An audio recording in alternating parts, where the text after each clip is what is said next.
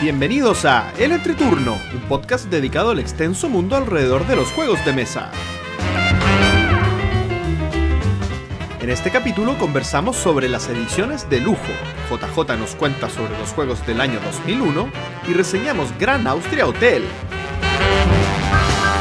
Que disfruten el entreturno. JP del futuro por acá para ofrecerles una disculpa anticipada por el capítulo que están a punto de escuchar. Lamentablemente tuvimos un problema técnico con la grabación y el audio no quedó grabado con la mejor de las calidades. Eh, sin duda esto no es algo habitual, esperemos que no vuelva a pasar y les prometemos que el próximo capítulo va a estar mejor grabado. Muchas gracias por su comprensión. Adelante el capítulo.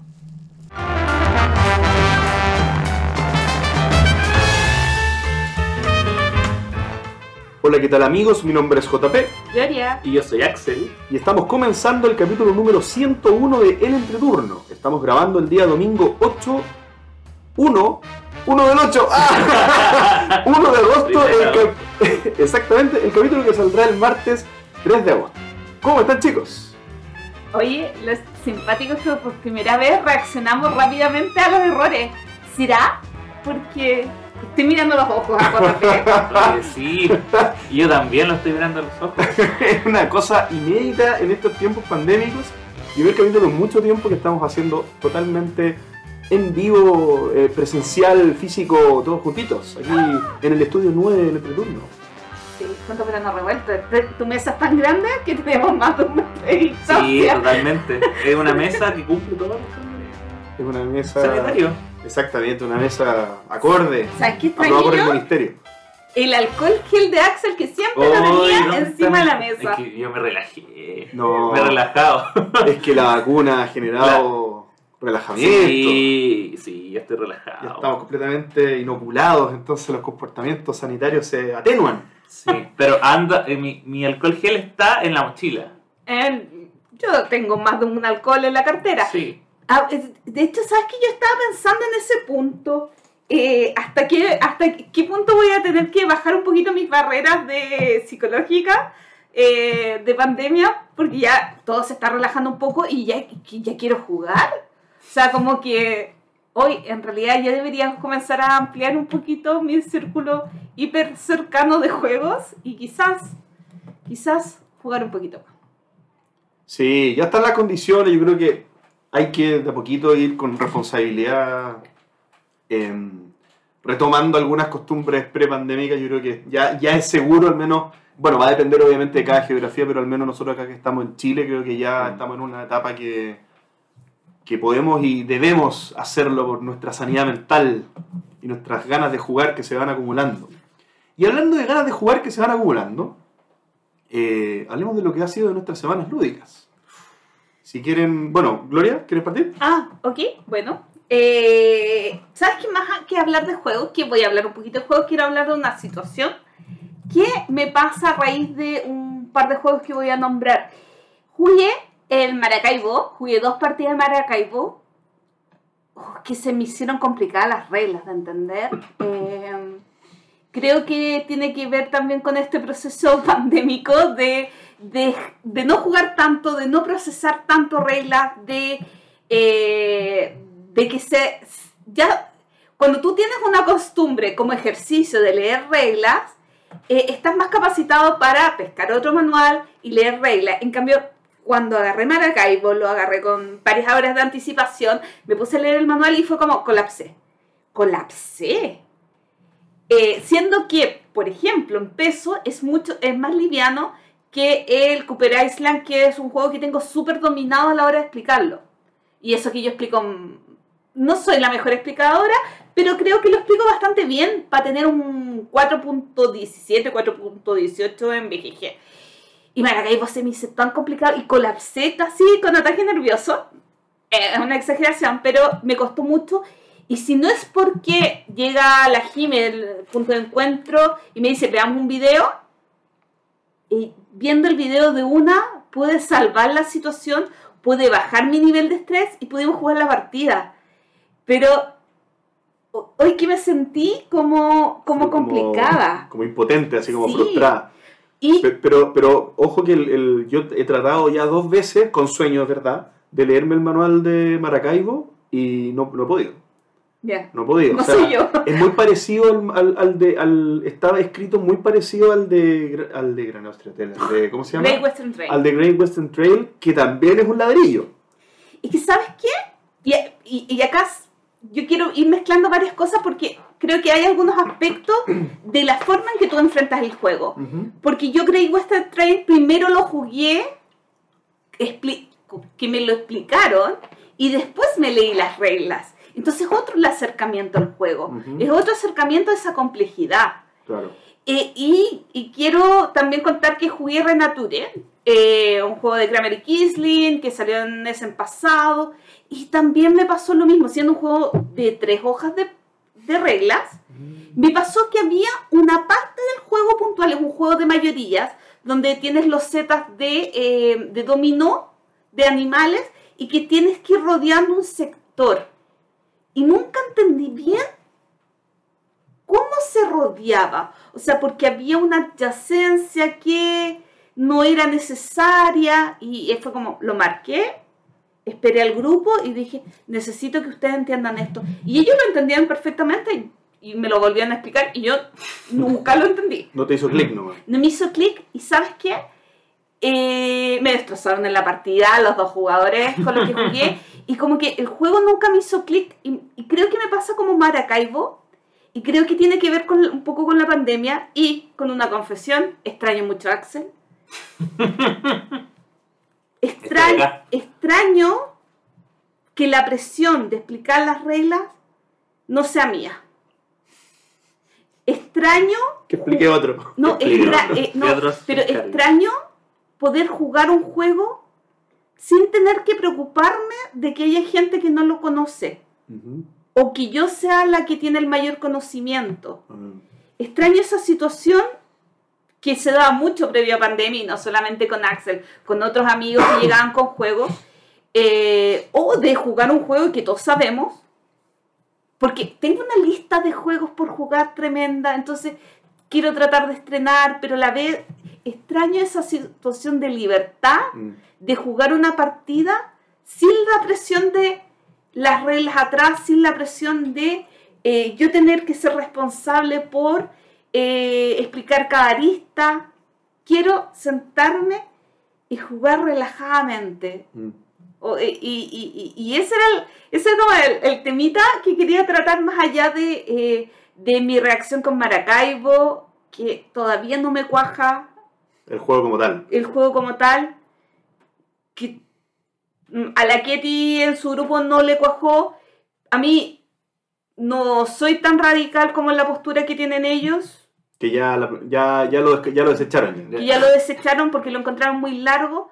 A mí hay cosas, es que, que hemos tenido partidas muy distintas. eh, eh, por lo que yo sé, en las partidas de la Kitty se dedicaron mucho a la guerra, que entre paréntesis no es una guerra de enfrentación, es una guerra de puntitos, no, no, no Nadie tiene- muere. Nadie muere, es súper Euro.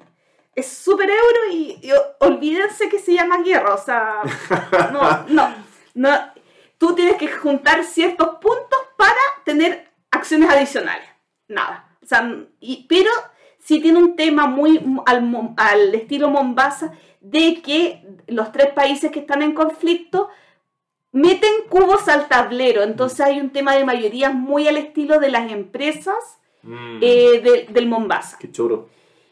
Pero nosotros, puntualmente, no lo hemos explorado mucho. A diferencia de la Ketty que dice que hicieron chorrocientos mil millones de puntos ahí. Mm. Entonces, claro, nuestras partidas han sido muy distintas. juego distinto en el fondo. Claro, porque, nos, porque con los jugadores nos enfocamos a cosas diferentes. Claro. Entonces, todavía no me ha cuajado Maracaibo. Yo creo que también tiene que ver con eh, mi trauma con el manual. Eh, Pero la sensación que te dejó es, es quererlo volver a jugar para ver qué pasó. digamos. Sí, sí. Eh, y creo que las partidas, si bien son largas, son ágiles. Ok. ¿Los turnos también son ágiles? Sí, tú en tu turno tienes que mover tu barco uno, de- entre 1 y 7. ¿Ya? Como que fuera un Tokaido, ¿o no? Ah, Bueno, Pero que yo elijo cuánto muevo. claro, tú eliges cuándo mueves y depende de dónde te detienes, la acción que vas a ejecutar. Listo. Chan chan. Entonces súper rapidito. Mm. Y la ronda, y el juegas cuatro, cuatro años, cuatro rondas, cuatro, no sé, siempre se me olvidan esa Eras, palabra, ¿no? eras, era. pongamos era, Cositos. que depende de cuando se llega al final del camino. Listo. Y después se vuelve a Maracaibo. Pero eso No, es no a The Great Western Trail. Sí, justamente. Ya. Pero a diferencia del Great Western Trail, cuando cada jugador iba hasta Kansas City, si Sí. no me equivoco, eh, y cada uno marcaba su, su ciclo, acá es un ciclo en común. Ah. Porque cuando alguien llega arriba, hay un turno o dos turnos y se termina esa ronda y todos vuelven al- inicio en Y conjunto. todos los barcos se teletransportan de nuevo a Correcto, Maracaibo. que es justo al ladito, pero Ah, ok. no es como, no es No, como Great Western podí- que realmente es teletransportación. Porque como te podéis mover siete espacios, Sí. podéis quedar bien lejos del que se adelanta. Claro, tú eh, marcas el ritmo de la partida. Claro, exacto. Sí. Entonces, Entre claro, todos los jugadores marcan el ritmo de la entre partida. todos los jugadores. Caso que se da también mucho en Navegador, que no tiene nada que ver con Fister, que depende de cómo sean los jugadores, qué tan agresivos sean, Mm. es qué tan rápido o no puede ser la partida. Porque si tú quieres construir tu motorcito y no navegar en Navegador, eh, la partida se puede hacer mucho más larga. Pero si tú juegas con un jugador súper agresivo que quiere colonizar, colonizar, avanzar con sus barcos, avanzar con sus barcos, la partida se hace súper rápida. Entonces, yo creo que también pasa que depende mucho de los jugadores eh, cómo se juega. Pero, algún día, JP, ahora que está todo más tranquilo, jugaremos Maracaibo. Axel, tú Ah, cuando quieras. O sea, a, pero a, a pesar de lo tú le quieres dar una tercera oportunidad. sí, todavía. sí, sí. Todavía. Sí, A mí todavía. me tinca demasiado. Yo tengo ganas de jugar Maracaibo. Pero aquí, pudiendo jugar de a dos personas, he privilegiado otro, otro juego. No, no Maracaibo, la verdad. Aunque dicen que el modo historia y el modo solitario funciona maravillosamente en Maracaibo. ¿Y modo historia funciona bien de a dos? Eh, es que Maracaibo creo que escala súper bien en todo número de jugadores. ¿Sí? Sí. Ah. Muy bien. Eh, bueno, voy.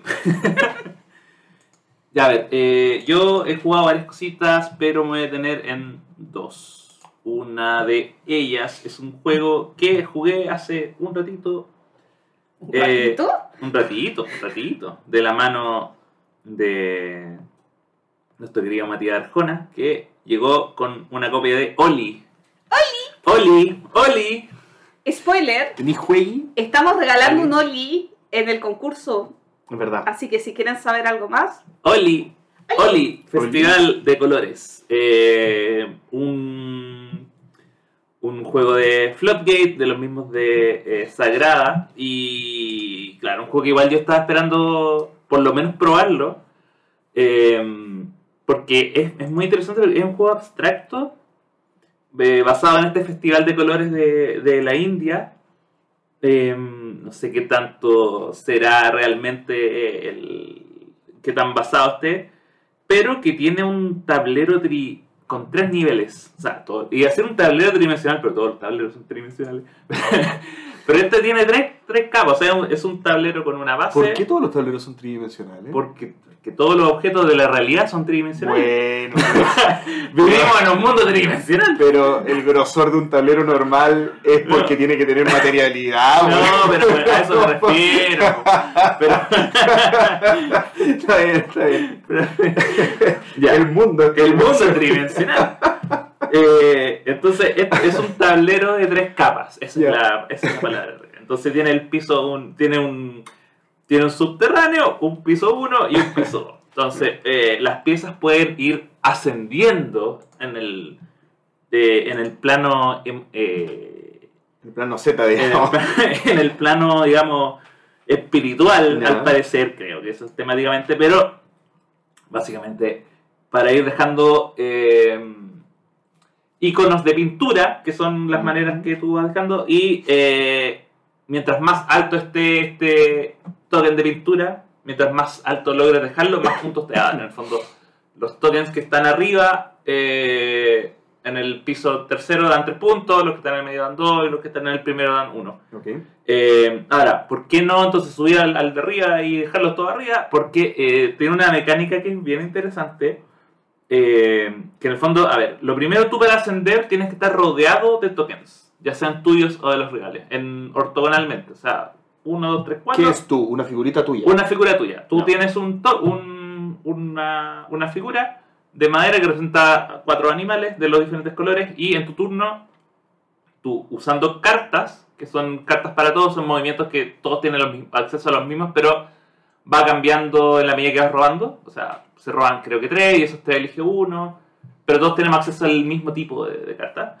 Eh, entonces tú, eso te indica tu acción obligatoria que es lanzar estos, estos tokens de colores. Y tú los puedes lanzar dependiendo de lo que te indica la, la, la figura. Un poco como la como en Lonitama, en el sentido que la carta te indica, te dice, ya, esta es tu posición, y desde esta posición tú puedes Ok. no sé, enviar una, eh, no sé, enviar tres que estén en- con dos de distancia, tú, tú eliges ahí, dependiendo de lo que te diga la carta.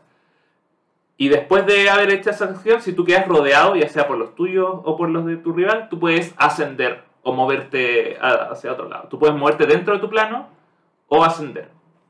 Y cuando tú asciendes ya no puedes volver hacia atrás. Es, se finí.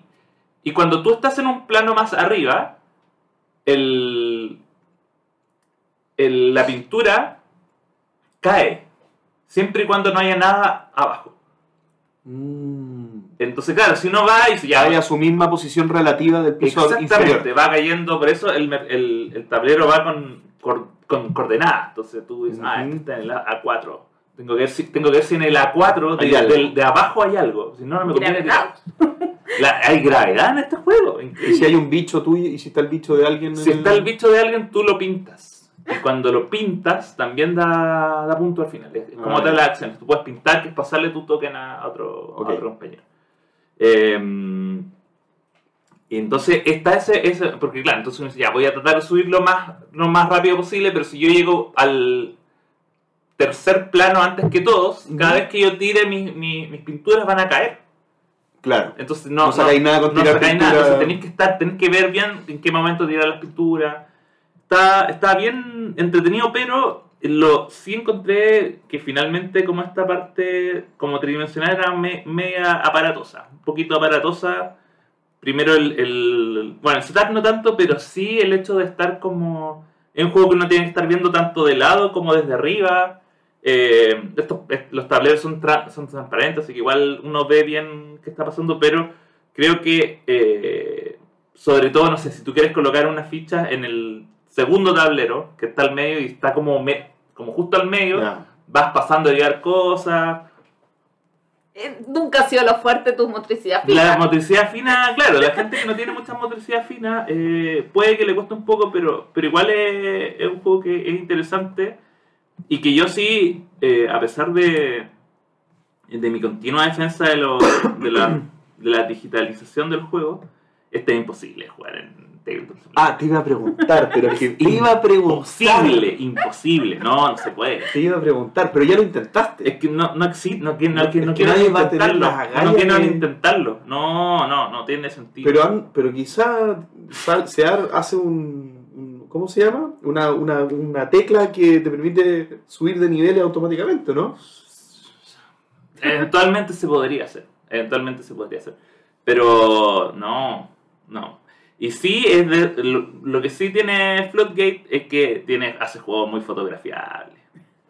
O sea, Esto yo- en medio de la partida y querís sacar pura Yo foto. me imagino a alguien jugando en el bistró y No. la gente mirando. No, totalmente. eh, llama mucho la atención. Es un juego que llama la atención al pasar por el lado. Lo mismo que Sagrada, finalmente.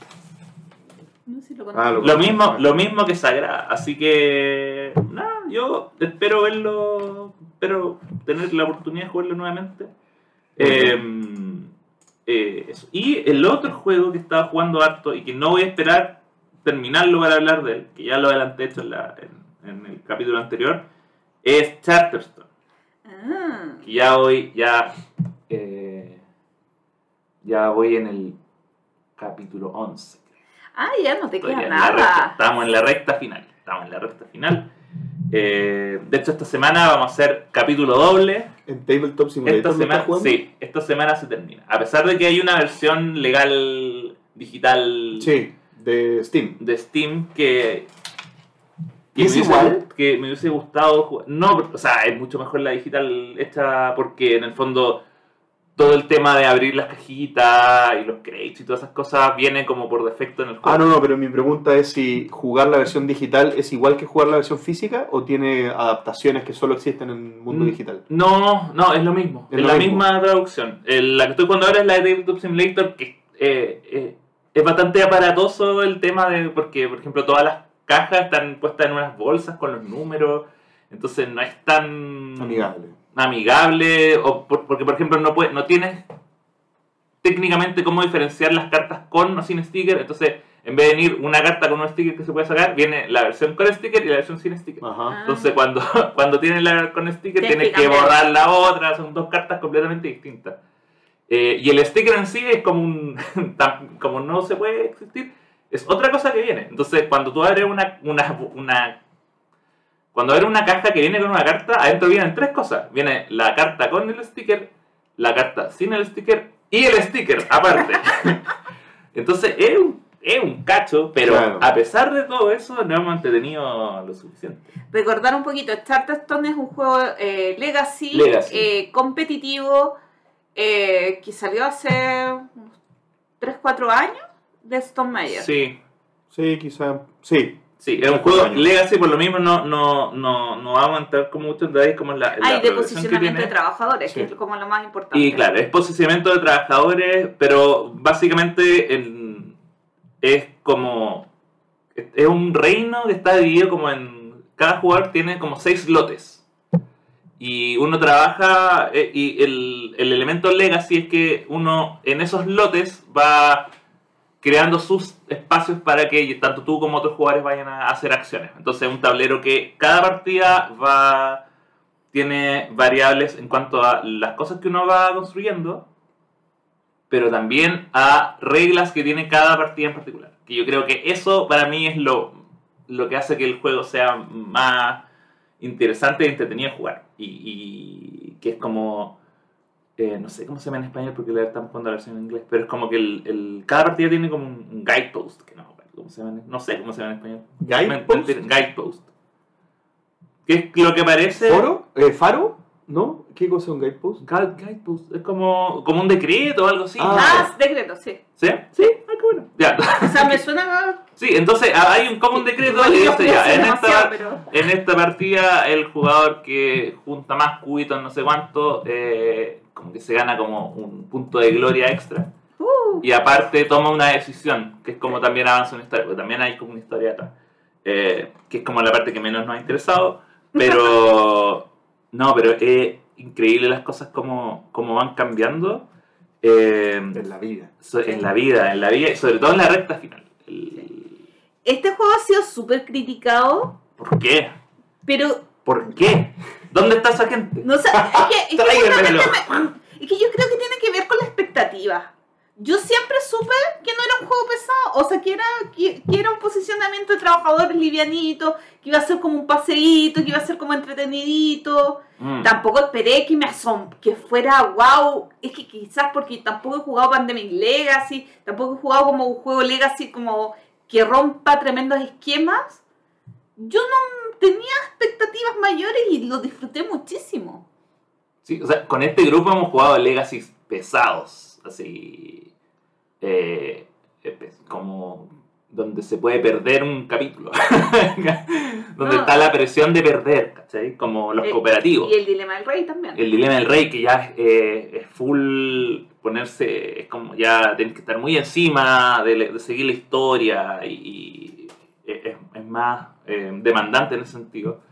Eh, y acá eh, llama la atención la progresión que, que va teniendo, la- las mismas opciones que te va dando. O sea, el, el juego parte muy, muy, muy sencillo.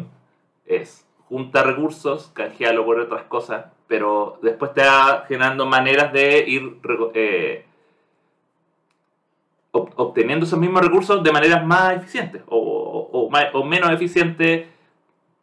No quiero entrar más en detalle, pero lo que sí lo que sí creo que, o sea, a nosotros, a mí en lo personal no me ha afectado porque ya encontré como una forma de jugarlo, pero sí hay cierto elemento, cierto edificio que nadie usó, con una mecánica que a nadie le importó. Y de verdad, nunca nadie la, la usó porque sabíamos que eran como cosas más, eh, quizás maneras más Eficiente. eficientes de lograrla. Y, y en ese sentido, claro, quizás como que sí el juego en algunos momentos hizo que fuera muy importante tomar ciertas cosas. Con estas mismas, estos mismos decretos, de repente, de repente decían ya, la mayor, junta la mayor cantidad de estos cubos. Y esos cubos requerían hacer ciertas acciones. Entonces te sacaban de la normalidad. Te decían, ya, este juego voy a tratar de intentar otra estrategia para juntar estos cubos que hasta ese momento no me interesaban. Pero hay un elemento en particular que nunca funcionó y ya quedan dos partidas y ya no funcionaron. Entonces, pero de eso yo también creo que va, va a depender del, del, del grupo con el que uno Y del juega. número de jugadores el- también. ¿Cuántos jugadores? Somos Porque- cuatro. Porque creo que es hasta 6. ¿Y jugaste con automa o sin automa? De hecho, no, sí, no. No, No, imagínate con lo- Es que nosotros jugamos como dos o tres partidas con automa y eso nos permitió rellenar un poquito más del mapa, porque si no me equivoco jugamos tres jugadores. Eh, pero después fue como, ah, no, Ah. no, no queremos automa. No, lo que sí hicimos reglas para que. O sea, hay unas reglas que te permiten ir rellenando eh, los espacios que no están vacíos. O sea, los espacios de los, de los no jugadores. Claro. Entonces, eh, sí hay los 36 espacios que están disponibles, están llenos de cosas. Esas reglas nunca me las explicaron. Sí, hay 36 espacios. Alvarito, te estoy hablando a ti. Sí, así que. em, nada, me gustó harto. Lo estamos terminando. Y no voy a esperar a terminar, ya sé que me gustó. Así que. Y sí tiene. La, la gracia que sí tiene este. Este, a diferencia de otros Legacy, es que este es, un, este es un Legacy que yo jugaría de nuevo apenas termine. Yo sé que no me, yo sé que no me lo van a decir este grupo en particular, porque es como ya, juguemos cosas nuevas, pero no tengo ningún problema en rejugarlo, porque no hay, no hay ninguna decisión como que uno dice, ya... eh, Como ver una serie dos veces que ya sabéis la historia. No, claro. Como por ejemplo si pasa en, en El Dilema del Rey, que yo quiero jugarlo nuevo, pero de verdad quiero que se me olvide. Claro. Porque hay ciertas cosas que tú sabes que van hacia cierto lado y que podrías, podrías tomar la decisión no en pos de lo que te conviene como juego, sino que ya pensar, quiero, quiero hacer lo otro, quiero ver qué, qué otro rumbo le tomaría la historia, que no necesariamente sería la mejor decisión del juego, sino que sería como, ya, pero ya sé qué va a pasar. Es como hay metajuego, pues ya Sí. lo conoces. pues. Solo diré que tengo el kit de recarga en mi casa, esperando un grupo para jugar Ah, charlas. por favor, voy, de cabeza. Tendríamos que buscar un, un local que tenga mesas al aire libre para poder jugar. Bueno, vamos con mis semanas. De, muchas, de, muchos, de varios jueguitos, fíjate. ¿eh? Yo voy a hablar de tres jueguitos ahora. Magic, Magic y Magic. No, voy a hablar Magic the Gathering, Ga- eh, Magic Magic Arena Arena. y Magic, de... y Magic Online. Online. No, no, voy a hablar de jueguitos, pero jueguitos eh, con todas sus letras, jueguitos pequeños. Y el primero es uno que he nombrado varias veces en el podcast, pero com- eh, comentar una experiencia en particular que tuve con el eh, Quicks, que es un roll and ride que me Mm. encanta de Fractal. Eh, y tuve la oportunidad de mostrárselo a una persona que no es jugona, que es un compañero de oficina, ya que casualmente nos encontramos en el bistró y, y jugamos Quicks. ¿ya? Y, es, eh, y fue una experiencia bastante positiva, fíjate. Esta es una persona que, que no, no es jugona y, y no le gusta mucho jugar, en verdad. O sea, eh, su pasatiempo de, de tabletop, así como de mesa, es hacer puzzles. Eh, no, no es una persona que domine ni, ni- Y le tiene como miedo. No sé si les ha pasado, pero hay, hay personas que, que le tienen miedo un poco a, a que les expliquen las reglas. Como, Mm. oye, ¿quieres jugar algo? Pero es simple, voy a poder. Sí. Es como, como que hay gente que cree que no va a poder con las reglas. Entonces, bueno, cuando empezó la explicación estaba un poco nervioso mi compadre, estaba como alerta a que no pudiera entender las reglas. Pero es un juego que la verdad se explica rápido. Un juego que se explica súper rápido y, y incluso con una ronda de, de prueba, con, una, con un papel usado de antes, digamos, eh, hace más fácil la explicación. Empezamos a jugar y quedó alucinado. Se llevó una copia para la casa. O sea, sirvió de, de- de, ¿cómo se llama? De promoción para que comprara uno, no, pero, pero la verdad es un juego que recomiendo mucho para, para gente que no juega, porque eh, añade este concepto tan familiar que, que es el bingo. Entonces, ¿es como un bingo? Sí, es como un bingo. Ah, ya, a ver, démosle. Tal vez si le digo es como un bingo a una persona jugón, va a decir, ah, entonces no. Pero, pero una persona no jugona es como un bingo, fue algo familiar y se agarraron de eso y le encantó el juego. Así que eh, quería decir eso nomás ya al lado del juego, así que comentar que fue una súper buena experiencia con un no jugón. El segundo juego que quiero comentar es también de Fractal, pero de estos jueguitos de versión sobre. Ah, ya. Probé Nister, que yo no lo había jugado nunca. Tampoco lo he jugado. Ya. Somos tres. Oh. O sea, no, en realidad somos dos. Porque Te diría que es una ya versión más simplificada todavía del Quicks. ¿ya? Eh, es, una, es una matriz de 5x5 en la que tú vas tirando dos dados. Tú tiras dos dados y tienes que elegir poner el número que suman esos dos dados en alguno de los espacios de la matriz de 5x5. ¿Ya? Y cuando tú tiras, en realidad podría tirar el mismo siempre. ¿ah? Pero cuando tú tiras, eh, eliges el número y el otro elige el mismo número. Entonces, en el fondo estás jugando como un, un juego eh, como multisolitario. No sé si me explico. O sea, en el fondo yo voy a hacer mis puntos dependiendo de donde yo decida poner los números y tú podrías hacer lo mismo que yo, pero es imposible que eso pase porque a menos que me estés copiando. ¿ya? Eh, y a menos que quieras perder, porque no soy muy bueno en el juego por lo que pude ver. Entonces, cuando tú terminas la- la- la- una columna, por ejemplo, cuando tú ya llenas todos los espacios de una misma columna, se cierra esa columna y haces puntos. ¿De acuerdo a qué? Así tienes un par, dos pares, un full, que sería un trío y un par, Mm. un trío, una escala, una escala con una escala, una escala sin el 7, una escala con el 7, ¿ya? Porque si la escala es sin el 7 ganáis mucho más puntos, un, un póker o un 5 todos, todos iguales, ¿cachai?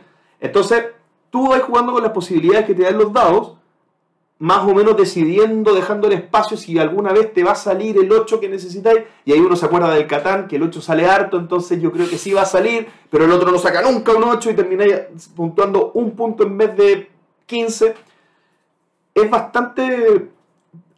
¡Ah! Terrible, porque no llega nunca el número, pero es como también un estilo bingo que, que uno eh, disfruta por lo que es en verdad. Hay manejo de probabilidades, pero un poquito menos que el, que el que creo yo que el Quicks, pero sí dan ganas de jugarlo inmediatamente después. Es como más entretenido obviamente que jugar un bingo, pero menos estratégico que jugar Quicks u otro, u otro Roll and Ride. Súper bueno. Yo cómo lo jugué?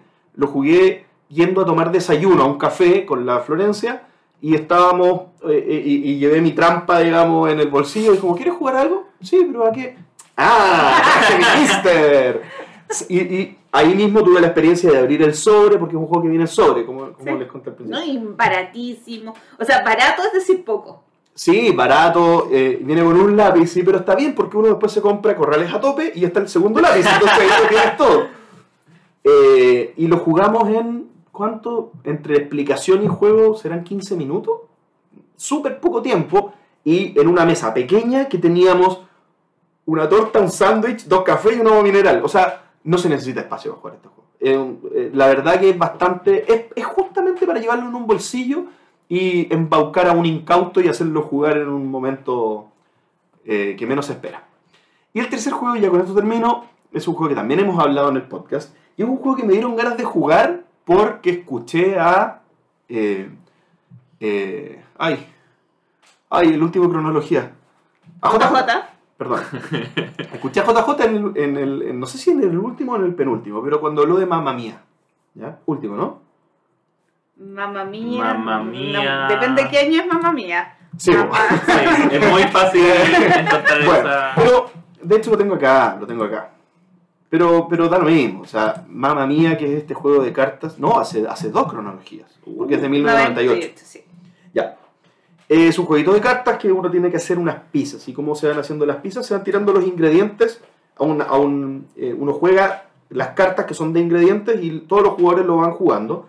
Pero cuando ya hay los suficientes ingredientes puestos en la mesa, tú puedes poner una receta que es de tu pizza. Entonces tú tratas de hacer la pizza con los ingredientes que están en, el, en la mesa. ¿Qué es lo que pasa? Uno no sabe, uno no se acuerda cuáles son los ingredientes que se han usado hasta cierto momento del tiempo con, la, con las cartas de, de receta que tú vas tirando.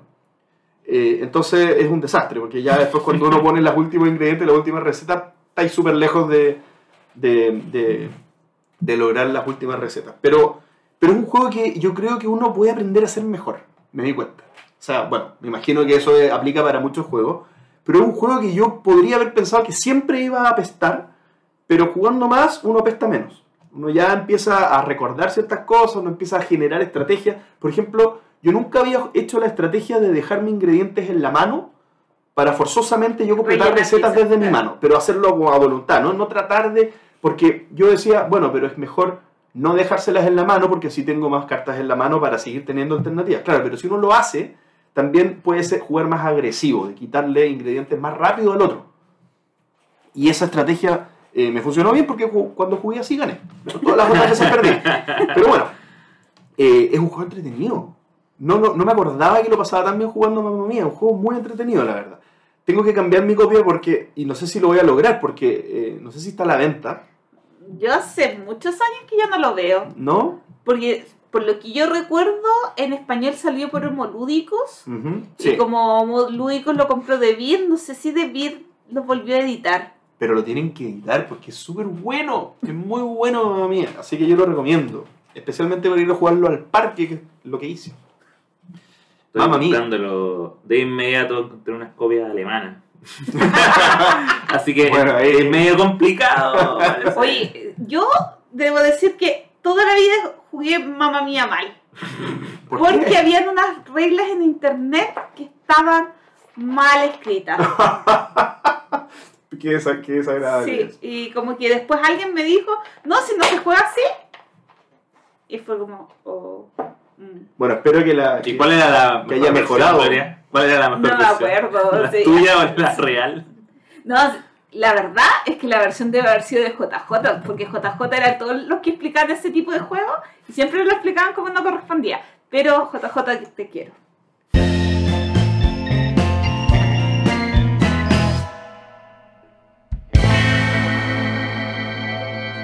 Anuncios y vamos a repetir el anuncio que hicimos en el capítulo 100. A propósito, muchas gracias a todos por habernos entregado tanto cariño en el capítulo 100. Se me olvidó conversar eso en la intro, pero... Es verdad. Pero- Como que fuera 101 listo, uno más. Sí, empezamos de cero. Pero, oye, pero podemos anunciar que quedamos con el corazón muy llenito. Sí, podemos anunciar Totalmente, totalmente. Una Fue. mañana mágica. una mañana y tarde mágica. Una maratón. Una maratón mágica, sí. Muy agradecidos de, de que hayan estado con nosotros.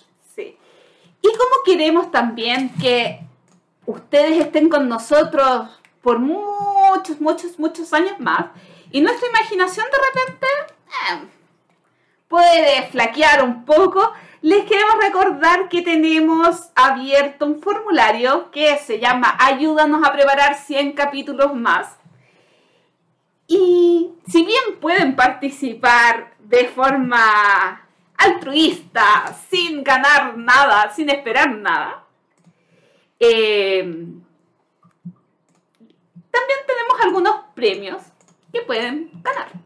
Esto es válido hasta los formularios que lleguen el 22 de agosto y comentar un poquito los premios que tenemos para diferentes territorios. ¿Por qué? En el caso de Chile tenemos dos premios. Uno es un Pictures que nos dieron en Master Game y un eh, Kiltros de Pasaro Chancho.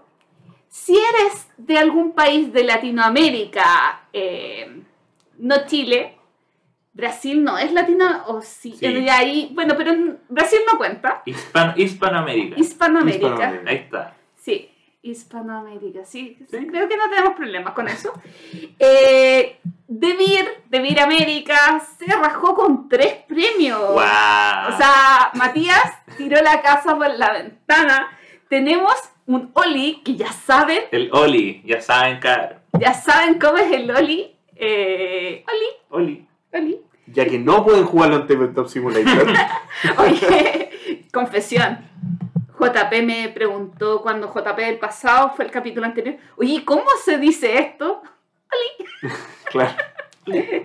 tenemos Stone Age y también un clan. Así que tenemos maravillosos premios, maravilloso, maravilloso. Así que tienen que participar e invitar a sus amigos para que participen. Y, y si alguien de España está ahí, ahí con ganas de participar en la encuesta, los amigos de Sir Cocktail nos regalaron un hermoso, hermosísimo Maque Maque estreno, porque hace muy poquito salió este juego nacional. Eh, que, eh, que ya lo pueden ver, además de muchos canales nacionales, también ya está saliendo en España. Ya vimos a Massivi abriendo un Maque Maque. Eh, por si acaso no se lo gana alguien de allá, puede irlo a comprar también a su tienda favorita. Eso tenemos. Eh, así que, por favor, participen porque está muy buena la fe. O sea, yo quiero participar casi. Me dan ganas de no vivir en Chile para poder participar. Oye, no, pero aparte participen no solo por los premios, sino también para, para ayudarnos a nosotros también. Sí. ¿Cómo saben si son los artífices de alguna sección Sí. del, ca- del podcast? Porque hay que recordar que varias secciones han salido gracias a la participación, gracias a la inspiración de amiguitos por ahí. Así es. Si esto lo hacemos entre todos, es una comunidad. Sí. En- entre tus. Nianos. Esos son mis anuncios por ahora. Ah, no, voy a hacer otro anuncio Ah, por De- hacerlo. Así. Solamente porque quiero. Eh, oye, pásense por el canalcito de YouTube del entreturno. Hay harto contenido. Ah, no harto, pero hay algunas cositas. Hay una retransmisión de eh, la entrega de los Spiel des Jahres que se hizo a las 4 y media de la mañana un día. Así que vean la retransmisión. Eh, según yo, está muy entretenida. Pero igual, denle cariño. Y lo otro es que eh, recuerden que mensualmente se está realizando el turno de... eh, son capítulos en que las distintas distribuidoras de juegos de mesa van a mostrar sus novedades, van a contar sobre sus novedades. En el caso del mes de agosto solamente han participado tres porque no le llegaban novedades a otras. Así que tenemos turno de Asmodee, tenemos turno de Devir y tenemos turno de Black Fairy, que está teniendo un catálogo eh, en el área infantil muy entretenido. Es un juego que a mí me poló la cabeza, que es como en tirar de, la cuerda, pero de letras. Como que tienes que decir una palabra y dependiendo de la cantidad de letras de esa palabra, las letras se mueven hacia tu lado. Y si se mueven tres espacios, te ganaste la letra. Hoy lo encontré brillante el juego. Eh, así que pasen, denle cariño, denle me gusta, Vas a dejar su like. pasen a dejar su like y obviamente a suscribirse.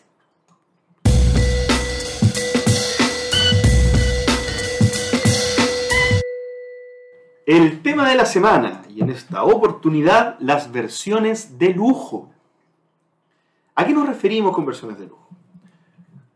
Lo vamos a ir hablando también. Que siempre esta sección tiene como una Sí. pequeña reseña eh, de, de lo que nos estamos refiriendo, pero, pero en el fondo vamos a conversar sobre lo que se llaman estas versiones de lujo, estas versiones deluxe, que muchas veces salen en el mercado eh, para, para poder relanzar ciertos juegos, para poder darle una vida, digamos, eh, una segunda vida a un título, o por qué no, un homenaje, que en algunos casos también se ha ocurrido. Entonces, la primera, la primera tema, como subtema de discusión quizás eh, es un poco, ¿cuál es nuestra opinión ya personal sobre este movimiento, este subsegmento de juegos de mesa llamados juegos de lujo? ¿Qué, qué opinamos sobre los juegos de lujo? ¿Cachipún? ¿Qué parte? No sé, yo, yo te diría, y voy a ser sumamente inconsecuente en todo Yo, esto. es- sí, totalmente. Claro, porque, claro, porque ya, ya sabemos lo que Sí, pasó. se está poniendo el parche. Ya sabemos lo que pasó. pero- Eh, yo creo que en este te- eh, yo creo que puntualmente eh, en este tema de la semana voy a ser la persona más inconsecuente del universo. Yo no estoy de, a ver, yo siempre he dicho que a mí me gusta el euro viejo con cubito, eh, sin tema, eh, eh, con ilustraciones alemanas antiguas, etcétera, etcétera. Entonces yo diría que no estoy muy de acuerdo con las versiones de lujo y que las alejo de mí. Pero en la realidad, cuando no me ven, aprieto comprar la como, como los cooperativos. Como- Eh, Cuando ustedes no me ven, claro. aprieto comprar versión de lujo. De hecho, me pasó una tragedia el otro día. Me llegó una caja que había comprado en marzo en España y me llegó recién, ahora en a finales de julio. Y además que faltaba un juego, venía un juego cambiado. Porque había comprado la versión de lujo y me llegó la versión normal. Mm. Pánico, terrible. No, pero lo curioso es que si ahora, o sea, claro, si ahora tocan el tema de la semana, versión de lujo, ¿qué prefieres? ¿Versión de lujo o versión normal? Y me doy cuenta que caí en comprar la versión de lujo en la normal, me doy cuenta de lo inconsecuente que soy. Debo, debo confesar de que con este tema la Gloria piensa una cosa, Pero pero hace otra. Yo, mi, mi opinión, mi opinión sobre la- las versiones de lujo, yo las apruebo. A mí me gustan. Las apruebo desde el punto de varios puntos de vista, porque yo creo que esto tiene varios enfoques. Las apruebo desde un punto de vista como consumidor, en el sentido que las apruebo porque las compraría. Creo que no, no tengo tengo juegos lujosos per se, pero ya vamos a hablar de eso. Pero no sé si tengo la versión de lujo de algún juego. Eh, pero sí creo que yo las valoro. Las valoro porque valoro la materialidad. Sí me, sí me significa a mí un cambio tener eh, componentes di- diferenciados, digamos, más bonitos, con mejor eh, eh, tema tac- tac- táctil. Yo es algo que valoro mucho. Y también del punto de vista de el negocio. ¿Por qué?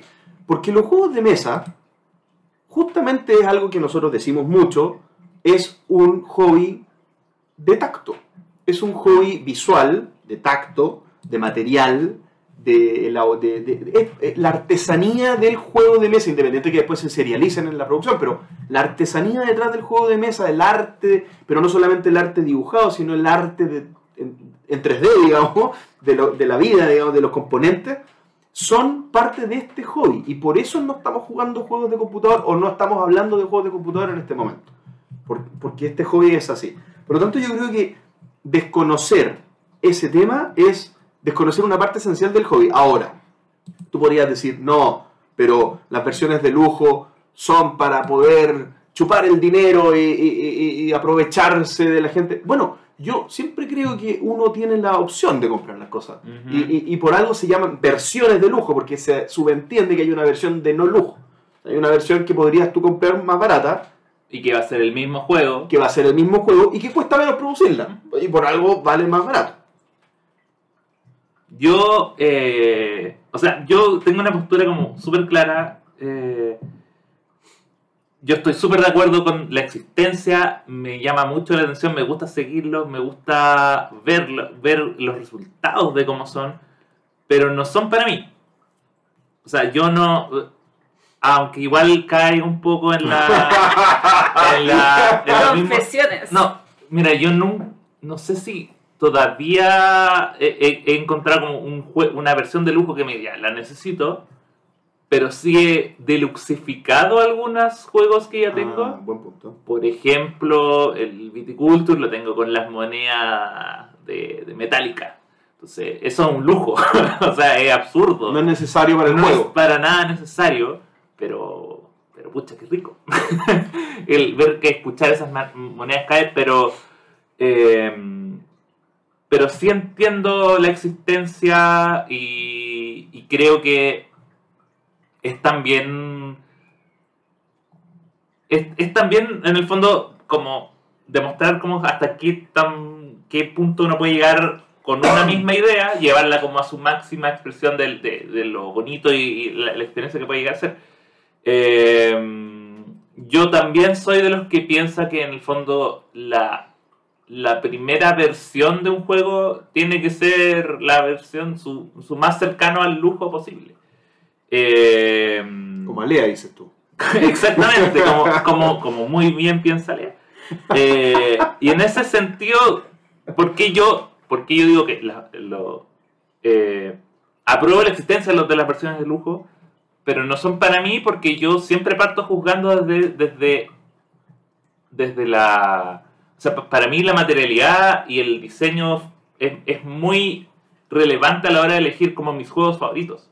Entonces, si yo veo la, mi En lista... la lea está súper claro, Sí, Axel. pero... Entonces, yo, por ejemplo, veo mi, mi lista de mis juegos favoritos, el elemento gráfico es importante. Eh, es, eh, es algo que puede hacer caer con un juego que, por ejemplo, que en su, en su temática o en su, en su jugabilidad me guste mucho, pero por estar por ser alea va a estar más bajo, siempre. En mi, en mi, en mi visión del juego de mesa como, como un todo.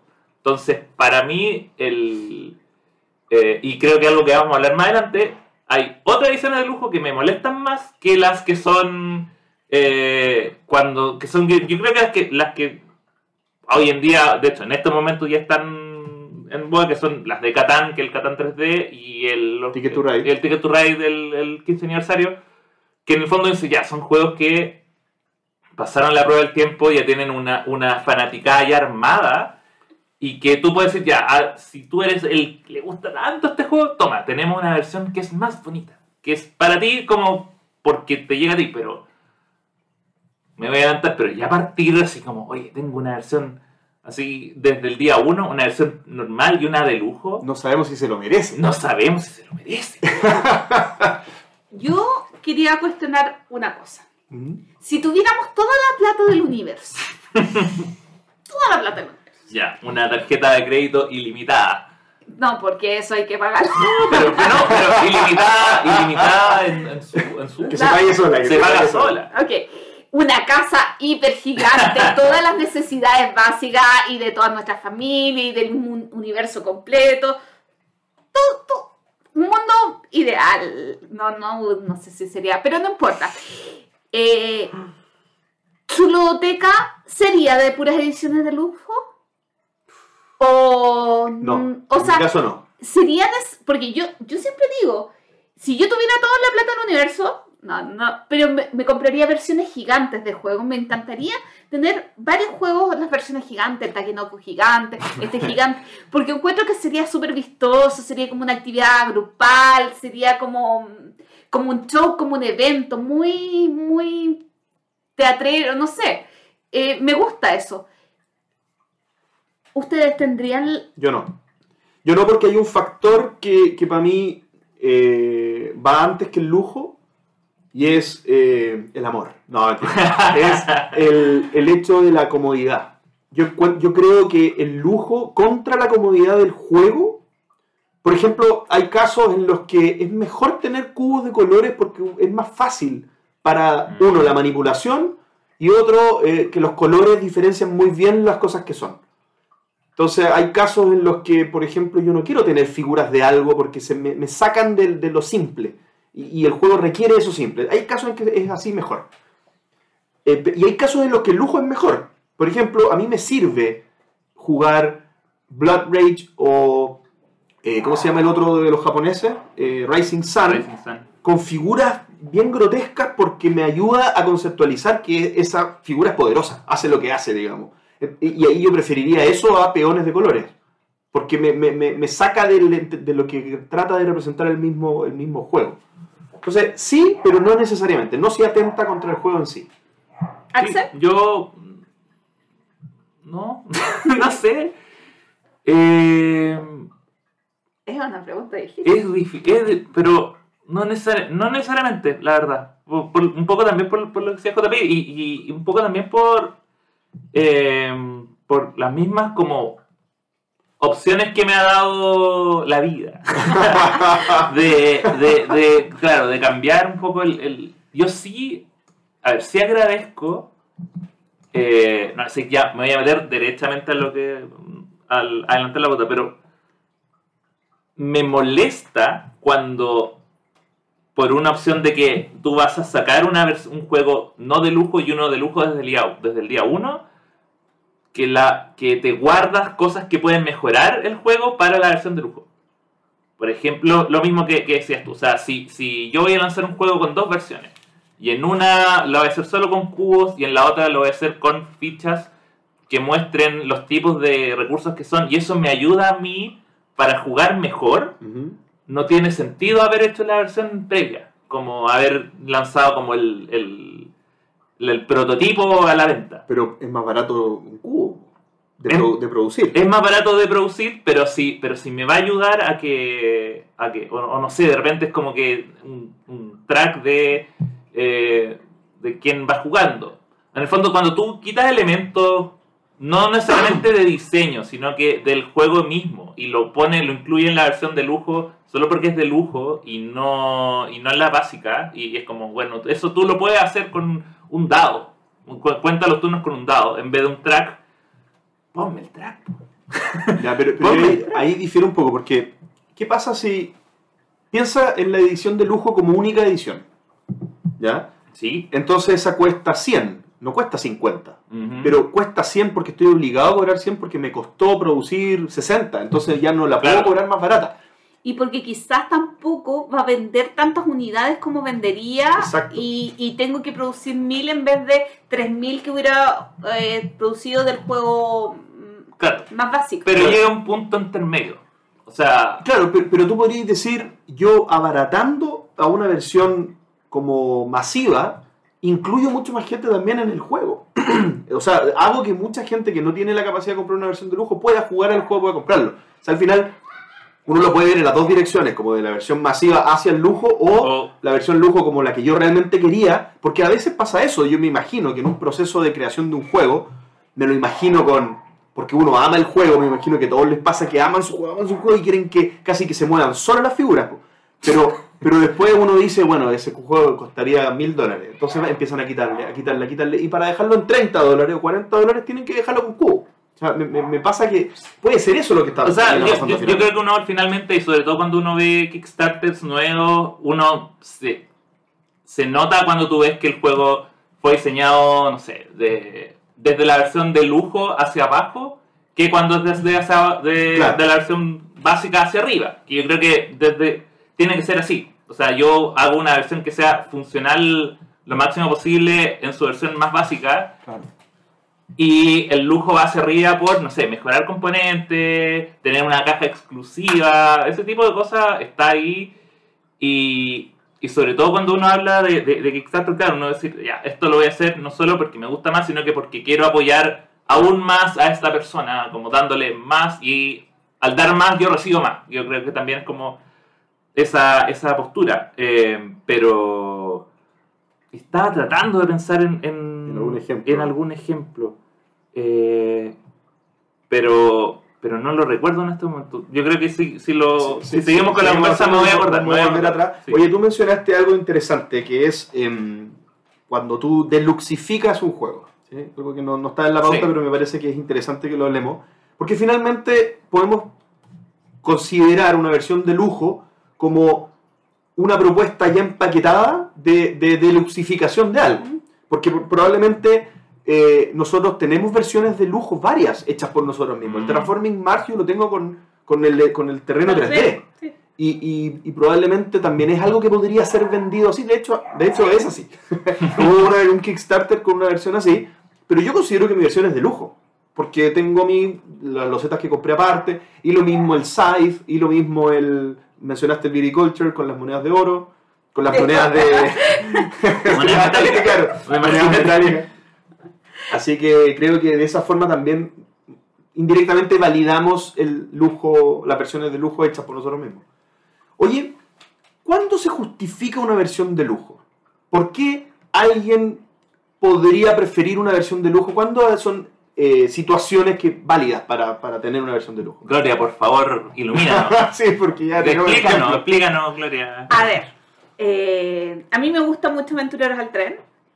El décimo aniversario me lo compré hace siete años. Siete años y tres días, para ser precisa. o sea, me llegó hace siete años, tres días o cuatro días. Eh, y es una experiencia increíble jugarlo, un juego que me gusta tanto y que es tan bonito en mesa con esos trenes maravillosos. Ahora, el 15 aniversario me lo compré por coleccionista. Porque no lo necesito. Yo ya tengo unos trenes hiper de lujo de la versión décimo aniversario, pero se ven tan bonitos los dos hermanitos juntos que no podía... Pero si juegas al mapa que viene en la versión aniversario, ¿jugarías la versión aniversario o no la tocarías? ¿Perdón? Porque tú el mapa que viene en la versión aniversario Sí. ya lo tienes en otra versión, ¿cierto? No, no, o sea, sí, pero voy a vender mi Aventureros al Tren Europa tradicional. ¿Y los, y los vagones eh, de lujo anteriores también los vas a vender? No, no. no, por favor. Claro, mi, mi pregunta es, ¿qué, qué, qué vagones vas a usar entonces? ¿Qué, ¿Qué versión vas a usar cuando juegues? Cuando jueguen mapas de Estados Unidos, voy a jugar con los trenes de Estados Unidos. Y cuando jueguen el mapa de Europa, voy a jugar con los trenes de Europa. Por- perdón, ¿qué, ¿cuál era la pregunta? ya, está bien. Está bien. Eh, Claro, que no- no, ahora, es tanto coleccionista, porque me- me- me- igual te da placer usar es que los, trenes vagones y los, los mapas también son más lindos. Sí. Ahora, eh, curiosamente hay colores que no vienen, son colores diferentes. El azul y el rojo vienen en ambas versiones. Me, me voy a equivocar un poquito acá porque no, no lo tengo tan fresco. Pero, hay col- por ejemplo, el verde solamente viene en la décima aniversario y no en la 15. Ok. ¿Y qué va a pasar si alguien eh, juega con el verde y queremos jugar Europa? Sacaré los trencitos del décimo. No sé. Solo Son los trenes verdes serían. son misterios del universo. Eh, no, yo, yo la verdad es que pequé ahí de coleccionista. Yo no necesito eh, aventura. Yo sí necesitaba el décimo aniversario. Porque el juego Aventureros al Tren me gusta mucho. El 15 aniversario no lo necesitaba, teniendo el primero. Pero, eh, confieso ahí, es solamente el tema coleccionista porque ni siquiera me gusta tanto el de Europa. Me gusta mucho más el, el de Estados Unidos. Mm. En, en mi caso creo que se justifica cuando dejando de lado el coleccionismo, porque eso son, creo que responde a otras conductas de compra, pero, pero cuando tú juegas los juegos que tienes y, prefieres una versión de lujo, creo que se justifica cuando la juegas mucho. O sea, si, si es más linda, me parece que también le hace bien al hobby. Aquí esto es una vista súper personal, ¿ah? pero creo que también le hace bien al hobby que pase tomando aire más rato un juego muy lindo que la gente lo mire, que la gente se interese, que, que genere un momento de, oh, creo que eso le hace bien al hobby, me parece que, que- que- que ojalá tomen harto aire los juegos bien bonitos, me parece a mí. Igual yo me cuestiono el tema del precio. Que hay límites. Ah, claro, es que ¿quién fija el límite si en realidad es algo que te gusta mucho? Pero eh, el Carcassonne, la edición aniversario, eh, que creo que todavía no llega a tiendas, pero eh, al menos viendo el valor euro, es súper accesible. O sea, Carcassonne normal es barato, Carcassonne aniversario no es caro. Es que i- igual hay una diferencia, porque muchas veces la versión aniversario no es de lujo, porque es una versión especial que probablemente tiene las mismas cosas y le agregarán algún par de expansiones. Pero, por ejemplo, yo sí estoy, yo sí me voy a comprar el Carcassonne aniversario. ¿Y tú no consideras que es un poco más de lujo esa? Eh, es que aparte, es que a mí el Carcassonne que yo tengo, el Carcassonne que yo tengo que está en Viña, es una versión de aniversario. Ah. Yo sin haberlo sabido. o sea, decía en la caja y dije, ya, pero... Debe ser que Era- celebrando la cantidad de años que han pasado nomás. Sí, pero era una... Era... Es que era la que había, es la que tiene forma de meeple, tiene meeple tra- transparente, pero el juego es el mismo y a, a mí me llama mucho la atención porque después, después vi que la versión normal no tenía meeples transparentes y dije, pero ¿qué es esto? Son de madera, ¿qué, qué, qué es esto? Qué ordinariedad. Qué ordinaria. Y esto, acrílico transparente, es la única forma de jugar Carcassonne. Ah, Eh, pero, pero tampoco, pero lo compré porque era la que estaba en ese momento, estaba como en oferta en una venta de bodega. Eh, cosas que a una le pasan una vez en la vida. Eh, pero, pero sí, yo por ejemplo, como sé que me falta un Carcassonne acá en Santiago, entre comprarme el normal y comprarme uno- un juego que ya sé que me gusta y que cuando llegue voy a comprarme la versión. Pero ¿por qué no? Porque entiendo que también son de aniversario, lo mismo pasa, no sé, con reediciones, que yo creo que también es como otro tema que muchas veces aprovechan el, la excusa del aniversario para reeditar y amononar y poner más bonito un juego que no le ha pasado bien el tiempo. Eh, que yo creo que es como otra, otra discusión y ahí sí estoy como súper de acuerdo y ahí eh, por lo general ahí sí es como vendo la, la antigua para renovarla. Sí. Por ejemplo yo pienso en el valor de Aventureros al Tren 15 aniversario y si bien es caro, no lo encuentro un valor excesivo. Es un valor que me puedo apretar el cinturón, que puedo pagarlo. Pero me pongo a pensar en ese Catán que viene, con los Zetas 3D, que se puede justificar el precio y todo lo que quiera. ¿Cuánto vale? 300 300 dólares. dólares What? base. Imagínate Porque, eh, o sea, el envío. Más sea, el envío. es que ese, ese es el tema. Ok, en Kickstarter pas- cuando te vas a Monolin puedes pagar más que eso. Pero ahí yo digo, ah, hay un límite. O sea, porque, claro, yo no soy fan de Catán. Tendría que ser fan de Catán quizás para poder vivir ese, ese, ese entusiasmo. Porque hay una versión de Catán que es ah, de algún aniversario que sacó dio en una caja de madera Sí. y en serio a mí me hubiera gustado tenerla. Porque es hermosa, o sea, encuentro que es hermosa. Ahora es inalcanzable el valor, Sí. increíble, pero en su época no recuerdo que No haya cara. sido tan No, cara. costaba como 70 mil pesos chilenos más. Claro. Eh, no recuerdo que haya sido como. O sea, caro, pero Sí. no, no inalcanzable. Como no existía Gloomhaven, era algo que tú considerabas caro, pero si hoy Claro. saliera a 70 mil chilenos, Claro, sería es que vámonos a la moneda Gloomhaven. ¿Cuántos El, Gloomhaven el Catán cuesta más de dos Gloomhaven. Sí, es, es Y- tremendo. Y estáis hablando de, de una versión que es muy bonita, pero no es compatible con expansiones. Claro. Y, y pierde. Ahí yo digo. Porque ahí también la, la pregunta es: eh, la persona que le gusta mucho Catán es una persona que le gusta La expansión. las expansiones. O sea, acá es 300 dólares por la versión básica de hasta cuatro ¿Y dónde jugadores. está mi navegantes? Claro, ¿dónde están mis, mis caballeros? Sí.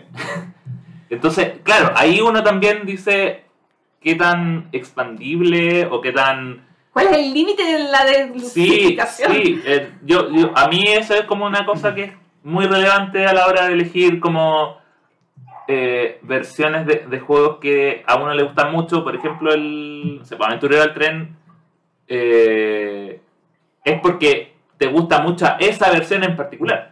Porque no va a ser compatible con la otra, Claro. aun cuando eh, puede que si uno puede ya, me voy a tomar estos trenes, pero probablemente no caben porque son No, más grandes, Son más un poquito chiquitos. más grandes los trenes. Oye, medio que lo, lo fuimos conversando, pero ¿qué, qué opinan de la, del lujo como un exclusivo? O sea, que hayan cosas que solamente existan en su versión de lujo y no existan en otro formato. Por ejemplo, el modelo Kickstarter que hace mucho eso. Sí. Mm. No, a mí no me gusta tanto. Sobre- pero sobre todo... Pero, pero re- dijiste lo contrario al principio. Dijiste que, que- que no te gustaba que, ah, que, se, no. que se escalara en el lujo. no, pero en- cuando estamos hablando de diseño, perfecto. O sea, me gusta que, que de repente ya está la versión básica de Kickstarter y la de lujo con varias cosas, ya, está bien. Ok. Pero hay muchas versiones de lujo que lo que hacen es que tienen expansiones y cosas que después no van a estar. Entonces, cuando el contenido del juego es exclusivo para la versión de lujo, no. Ok. Eso es lo que me molesta. Y que después es incompatible, o sea que después no, no se y puede. después no están porque nunca más salieron. Y en el Ah, fondo la única forma Entonces, si, si, si la versión de lujo es solo... Ahora las figuritas son, son pintadas y las cartas son un poco mejor y el tablero eh, Doble capa. tiene olor, ya, genial, dale. Pero si la versión de lujo es como incluye la eh, expansión exclusiva que solo va a tener acá, me parece una trampa. Que no, no me agrada. Una carta de trampa. Una carta de trampa. No me agrada esa... esa entonces, pero por eso también hay, hay, que, hay que ir analizando como, como caso a caso. Sí. Yo tengo problemas desde el inicio de la pregunta de Kickstarter. sí. Pero, pero es que Pero has pa- participado en Kickstarter. Muy poquito, muy casi nada. Pero lo que pasa es que eh, al final está la versión Kickstarter, versión de lujo, con stretch goal, con cosas hiper cositas bacanas, y la retail. Y al final, si no te metiste ahí, eh, lo único que tienes acceso es retail, eh, con versiones y calidades peores y. Y, Y su vida es triste. Y, y- y no sé si estoy feliz, no, no sé si lo quiero. A mí, Sí. a, a mí, por eso, es que a mí me molesta, o sea, cuando se nota que en el fondo tú eh, piensas en el juego y, y en el fondo es como, ya, ¿hasta qué punto yo defino como la versión estándar? ¿Hasta qué punto defino la experiencia retail? La experiencia que va a estar de acá adelante. Y, y hasta qué punto pensé en ideas que son buenas, que sé que van a mejorar el juego, porque si no, no las tendría. Mm. Y que las voy a dejar solo exclusivas para una cantidad menor de gente. Sí, yo me he ido desencantando también de este, de este tema. La verdad, era bastante fan de Kickstarter y lo he, lo he ido dejando y creo que mi alma se ha ido purificando después de varios Kickstarter que he decidido no entrar. Y, y también he, he- he pasado por, eh, no sé, en inglés se dice el FOMO, eh, esto de Fear of Missing Out, Mm. de, de que se valen mucho de eso para venderte estas versiones de lujo en un momento en el que ya después, si pasa ese momento, no lo puedes tener nunca más. Eh, en realidad uno no necesita estas cosas. Entonces creo que estos modelos así caen por su propio peso. Me parece que la misma gente, eh, cuando estalle esta burbuja de Kickstarter, que yo creo que es real, es como el Bitcoin, así como va a estallar Kickstarter, eh, van a tener que ajustar sus modelos de negocio, Culmini or Not y otras compañías que tal vez van por ese lado. Sí, a- a- de hecho a mí me pasó con un juego que tengo físicamente en estos momentos, que es el Project L, que yo como que lo conocí tarde y no alcancé a subirme en el, en el momento del Kickstarter, pero después dije, oye, pero si el juego es bueno va a salir en retail y va a llegar a Chile. Y así fue. Así Y fue. así fue, el y viernes llegó a la tienda. Efectivamente. Y si no es bueno, Y el no- viernes no- llegó no- la no mano importa. Entonces no es tan bueno, me lo perdí. Pero claro, Pero pero, estoy, digo, ya, si, si de verdad están como me lo pintan, va a llegar de alguna otra manera. Y, y si no llega a Chile, va a llegar a Amazon. Y yo sé que me lo va a poder traer de otra manera. Entonces yo ya, yo ya me conformé con la versión retail. Pero Axel, ¿qué vamos a hacer con los de Queen Games y Fel? Ese es otro tema. ¿Qué versiones de lujo conocen que sean destacables? Que podrían, no sé si podemos hacer un catastro de todas porque hay muchas, pero, pero ¿cuáles destacarían? ¿Cuáles son las mejores quizá que ustedes recuerdan?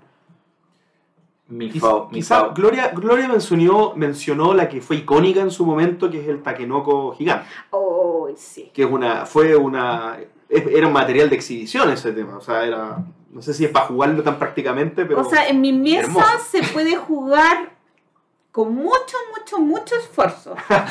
es que tengo un amigo que lo tiene, pero es complicadísimo jugarlo. Pero es hermoso. Pero ¿se justifica el precio por el tipo de juego? Claro, muy probablemente pagar. eh, sí, es verdad, o sea, por muy bonito pagar 300 dólares, en su momento costaba eso, me acuerdo.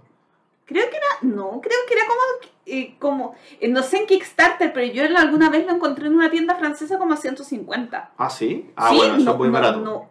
Pero en su Bueno, momento o sea- era más caro. Ojo, ojo súper barato, 150. No, pero, pero, pero, sí. viendo lo que es, y es una escultura, o sea, Por, es por- eso, es que, a ver, siempre tenemos que tomar en cuenta cuando hablamos de estas cosas que no es que lo estemos sacando del bolsillo, Claro, es como en realidad creemos que por eh, la calidad de los componentes, si fuéramos multimillonarios lo compraríamos y lo encontraríamos barato. No es que en la realidad...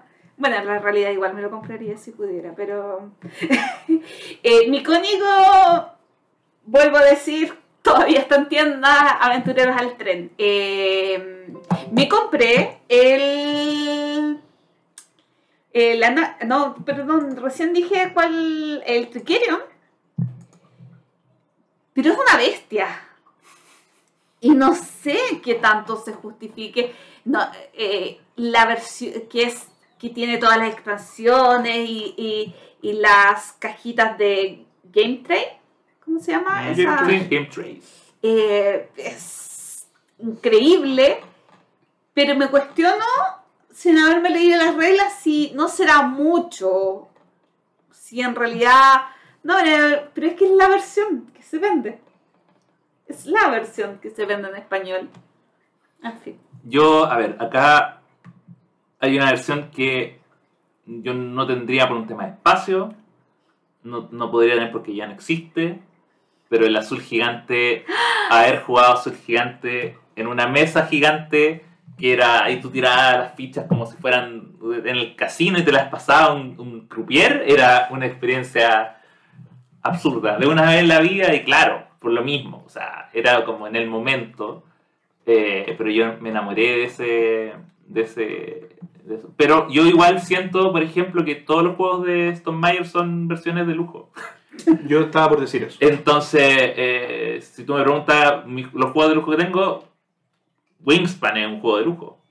O sea, en la base. Sí. No, O sea, ¿cómo podrías mejorarlo? Colocando el alimento que fuera en precio que las 3D. fichas no fueran, las fichas de alimentos fueran tokens, pero. O, o, o los.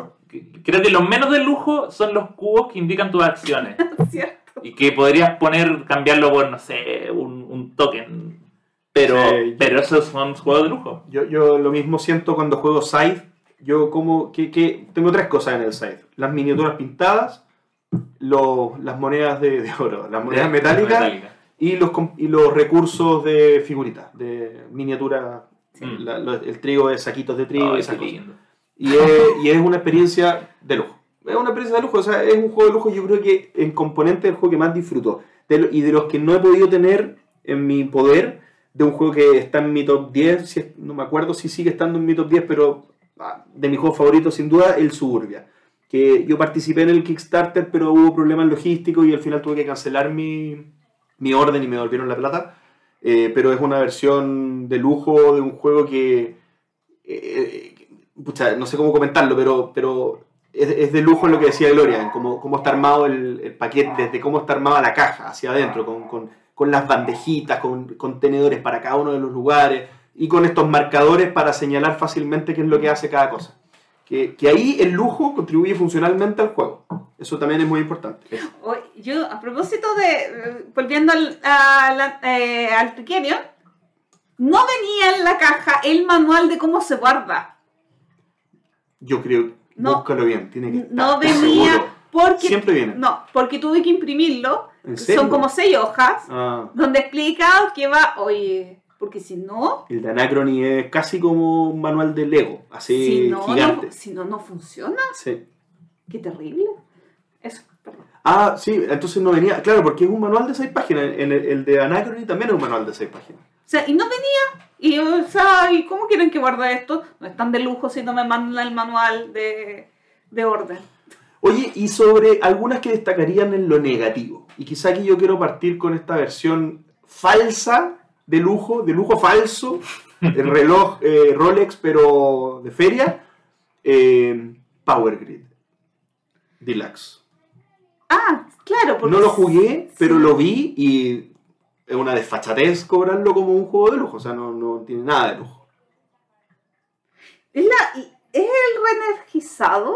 O... No sé si se llama así. Porque ¿qué traía de lujo los recursos? Sí, a ver, dame un segundo. No sé, déjame ver el nombre. Sí, pero no. se llama Deluxe. Sí, porque creo que alguna vez lo vi. No, no, no es en el reenergizado. No, no, es Deluxe a secas. Sí. Eh, lo vi, pero no me llamó la atención el... Yo creo que es un, un gancho comercial haberle puesto Sí. Deluxe. O sea, es que en realidad hubiera comprado los recursos aparte. Siempre he querido comprar los recursos aparte no lo he hecho. Eh, sí, yo creo que... ¿Qué, qué, qué juego de Lax eh, que fue como decepcionante? O sea, yo, yo hay un caso en particular, que el, el Pandemic, que venía con el tablero Oh, malo. sí. Pero Pero ese el fue con Deluxe. Doro Sí, con Doro. aniversario. El aniversario en caja metálica. Era tan bonito. Ah, y venía como producido mal. Sí, ¿Sí? El mapa venía con una, creo, con una conexión menos. Y había que poner un sticker. Y el sticker venía en la misma caja. No estoy seguro. No sé cómo. Es que yo no sé si después eso lo arreglaron en otra reimpresión. No sé, es que aparte como esas versiones de lujo son tan limitadas, no sé si da para hacer una reimpresión. Sí. Pero, pero eso fue, Sí, fue caída. caída fue caída. seria. Sí, yo me acuerdo. Y esa edición es tan bonita. Hasta yo que no me gustan los cooperativos los he tenido. Por la choreza de tener esa caja que era como un, como un botiquín eh, muy vintage. Pero, pero en todos lados decían, está malo, el, el tablero está malo. Sí, Y eso ya en una versión de lujo es imperdonable. O sea, en una versión normal es imperdonable. sí, en una versión normal te cuesta. Te molesta. Pero en una versión de lujo. Que, que, que considera que probablemente vendiste tu copia original porque ya lo conoces, ya lo has jugado, ya sabes que te gusta para comprarlo y... Oye, ¿no que Australia está conectado con... Ah, qué, qué terrible sensación. Oye, yo... no.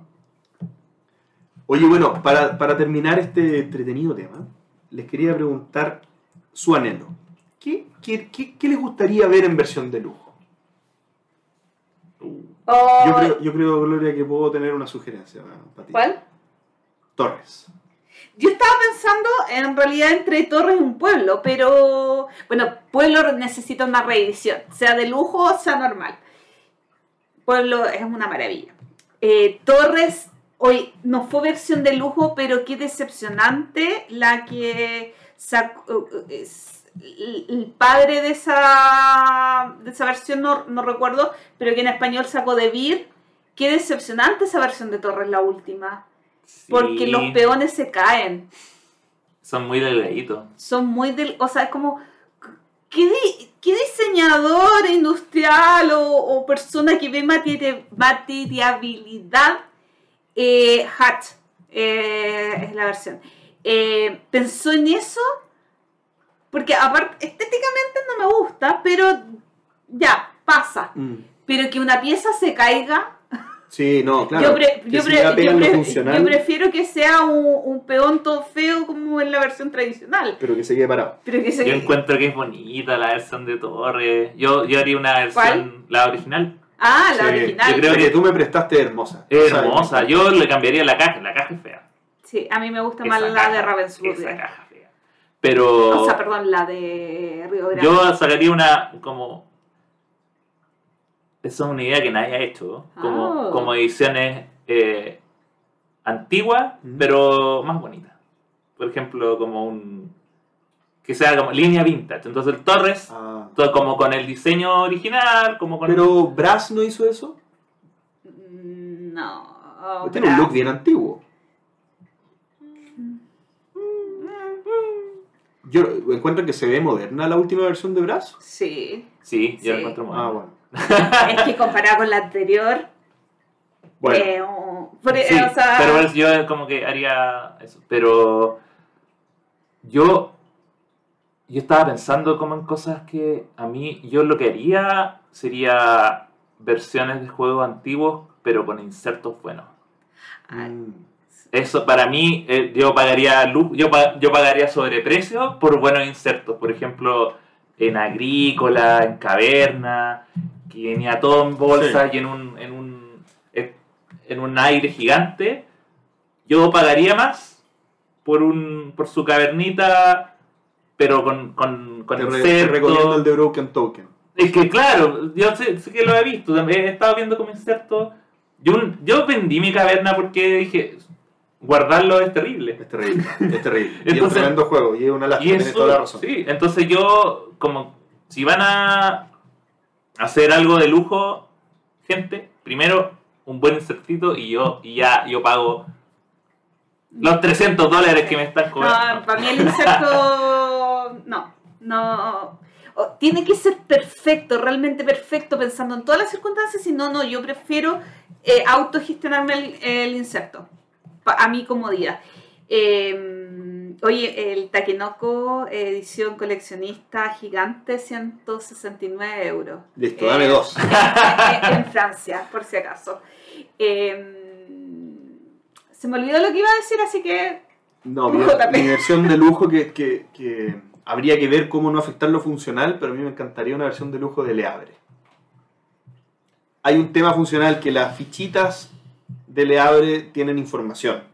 Mm. Entonces, si uno las reemplaza por, por recursos eh, en 3D, eh, no sé si funcionalmente sería lo mismo tener un- una ayuda a memoria con lo que dice cada uno de los recursos en, en realidad. Eh, pero, pero me encantaría, porque el le abre, perdón, pero, pero uno va en un, con, uno va recorriendo un puerto. eh, en eh, y cada vez que recorres el puerto completo es una ronda. Y ese puerto yo me lo imagino en 3D. Como que fuera un puerto francés eh, con las casitas, con, las, con todas las cosas. Entonces me, me gustaría algo así como bien que sea una experiencia estrepitosa. con, con pilas y que el puerto haga ruido. Entonces hay gente moviéndose todo el día y se prenden luces. Bueno, yo pongo música de Puerto Francés cuando juego grave. Oye. Axel, ¿y tú y pócimas y brebaje con las pizcas deluxe? No, me gustan las piquitas normales. Yo, que lleguen la- las expansiones, es lo único que quiero. Yo quiero ponerle las expansiones que me encantan. Pero no, le he pensado porque están esas las pizcas que son como plásticas, pero no me llaman la atención, la verdad. No. Con tal que no se peguen, Sí. La- la- las y, que ni, vienen- y ni eso. Porque, mira, con- es que con tal de que no se sientan distintas para algunos hacer la trampita ahí, Ah, ah, esta tiene el borde. toda la razón. Toda Entonces, la mecánica no es necesario que sea. no, para nada. Es verdad. Viste, si yo soy muy poco deluxe. Ay, pero en Game Geek venden las piececitas de Trajan deluxe. Ya. Pero cuestan lo mismo que el juego. y, y, y pensar en el envío, hasta ahí llego. O sea, como diría, cuesta lo mismo que el juego. Podría ser, porque me adoro el juego. Pero el envío, ay, ay, ay, me dolió, así que es mejor. O, por ejemplo, he pensado en, no sé, la- las piezas deluxe de azul, que yo amo azul po- con toda mi vida. Una Pero- ridiculez. pero las tengo Pero yo. es, Sí. es- Es azul una- es deluxe. Es una Las Sí, piezas son muy base, la, la base es como se siente de lujo, Sí. viene con la bolsita, No, viene es, con un montón. es fenomenal. un. Pero, pero es como, ah, la, la pieza roja ahora tiene dos puntitos. Ah, deluxe. Deluxe. y yo sé que alguien acá la tiene. y te las venden por separado, así, las azules, las rojas. Yo que amo ese juego con, con todo mi ser. Bueno, chao. Bueno, ese fue el tema de la semana. Cuéntenos ustedes qué opinan de las versiones de lujo.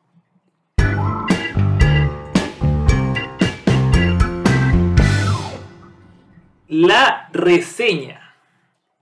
Una sección que, a pedido del público, ha vuelto. Ha vuelto en gloria y majestad y eh, no podía ser menos con un juego que, eh, spoiler, nos encanta.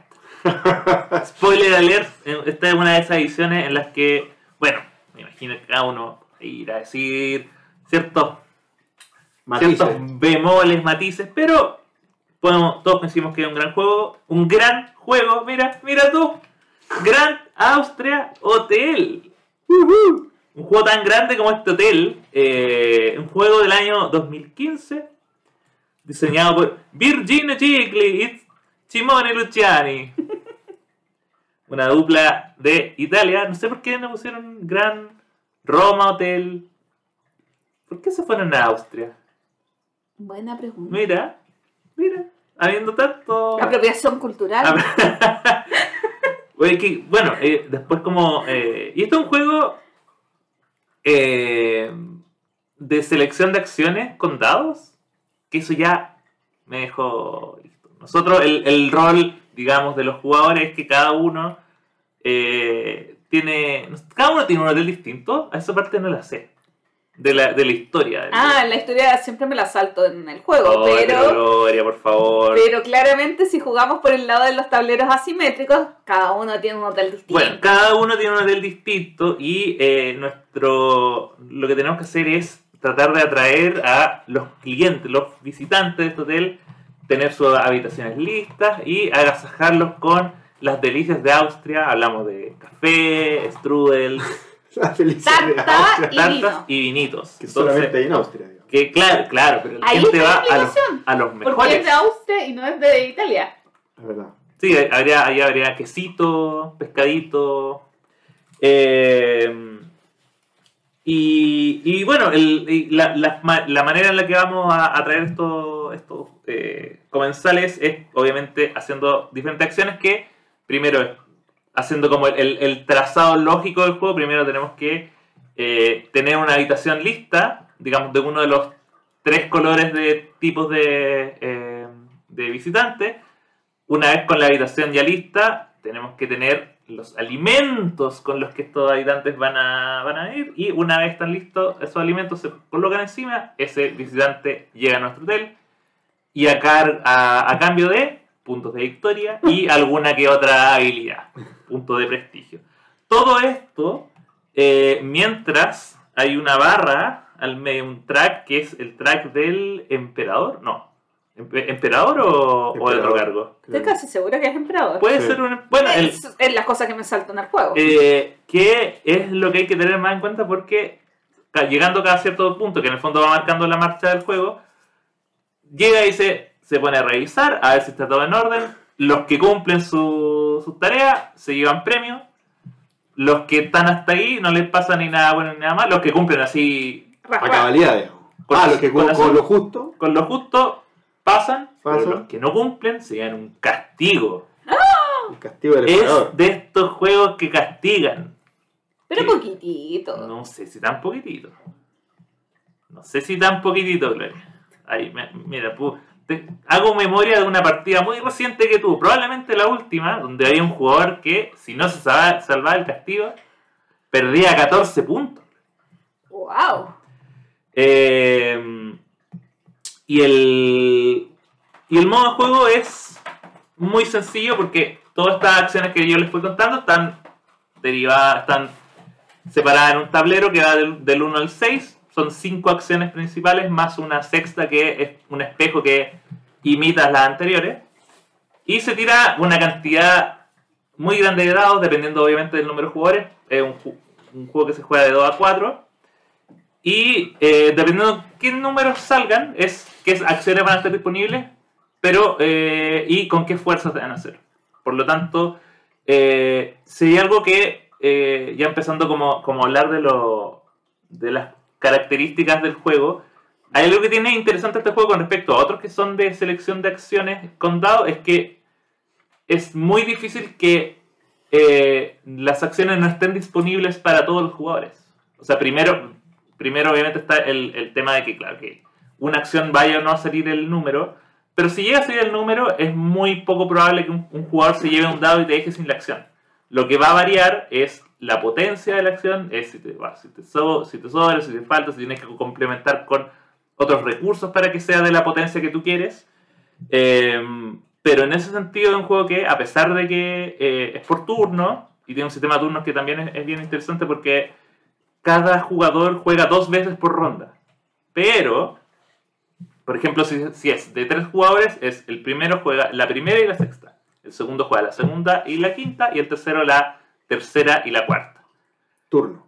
Eh, claro, turnos dentro de la ronda, lo cual eh, es bien es bien especial. Yo creo que también eso es parte de porque claro, cuando uno dice, "Ah, voy primero, soy el primero en elegir, pero también voy a ser el último." Y ya me cambió todo el, el- el esquema de los dados. Así que eso como a grandes rasgos. Es el mismo sistema de, de la, de la postura inicial de las casitas del Catán. Claro. Yo debo decir que en realidad estamos haciendo esta reseña como homenaje a nosotros como podcast. Porque este juego es la oda al entreturno. ¿O no? La oda del entreturno. Sí. Sobre todo si es que se juega de, de cuentas más rápidas. O sea, Es que nosotros en el entreturno somos tres. sí, Por lo tanto, nuestra es realmente una oda al entreturno de otros jugadores. Sí, yo, y de hecho, una de las cosas que no. Yo nunca lo he jugado a 4 y espero nunca jugarlo a 4. Porque eso de que el, el primer jugador jugaría el primero y el octavo. O sea, tendría que pasar seis turnos entre medio. Y ahí uno se puede ir a, a jugar otra cosa. Ten- Tendría que tener dos juegos paralelos. Podría estar jugando eh, Grand y Micro Macro. Entonces, ahí está, cada uno, ahí en su, cuando le toca el turno de que es primero y último, ¡Qué buena idea! puede hacer algo entre medio. El único problema es que Su se necesita, que se una mesa hiper ultra gigante para poder jugar eh, eh, Gran Austratel y, Y en el entreturno micro macro. Sí. Eso es como, eh, quizás como una de las cosas que, eh, no sé si diría que son negativas, pero sí a considerar, sobre todo si uno está pensando este juego para más de tres. O sea, para mí es el punto negativo. El punto negativo del juego es la esca- escalabilidad.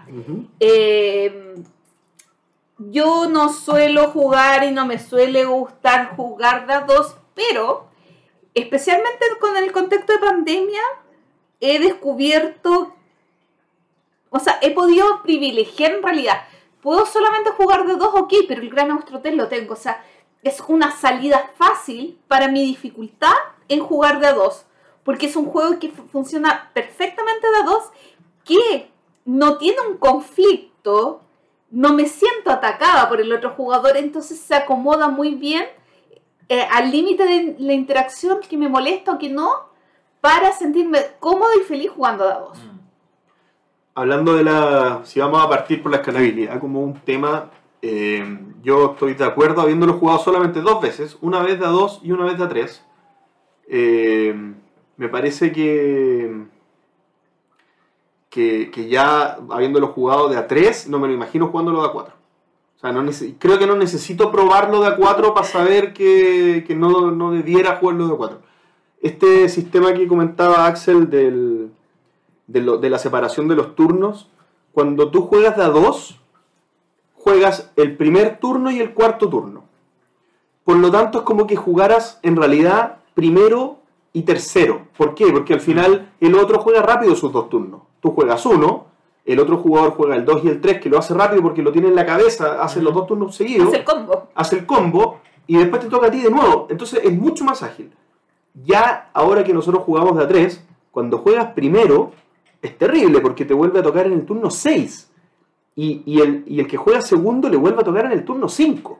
Entonces el que juega segundo tiene mucho AP porque tiene que distanciar su turno 2 del 5 Después viene el que juega tercero, que le quedan menos opciones, igual tiene que jugar las dos seguidas, pero después de vuelta juega el quinto, que es el segundo, mm. y después te toca a ti.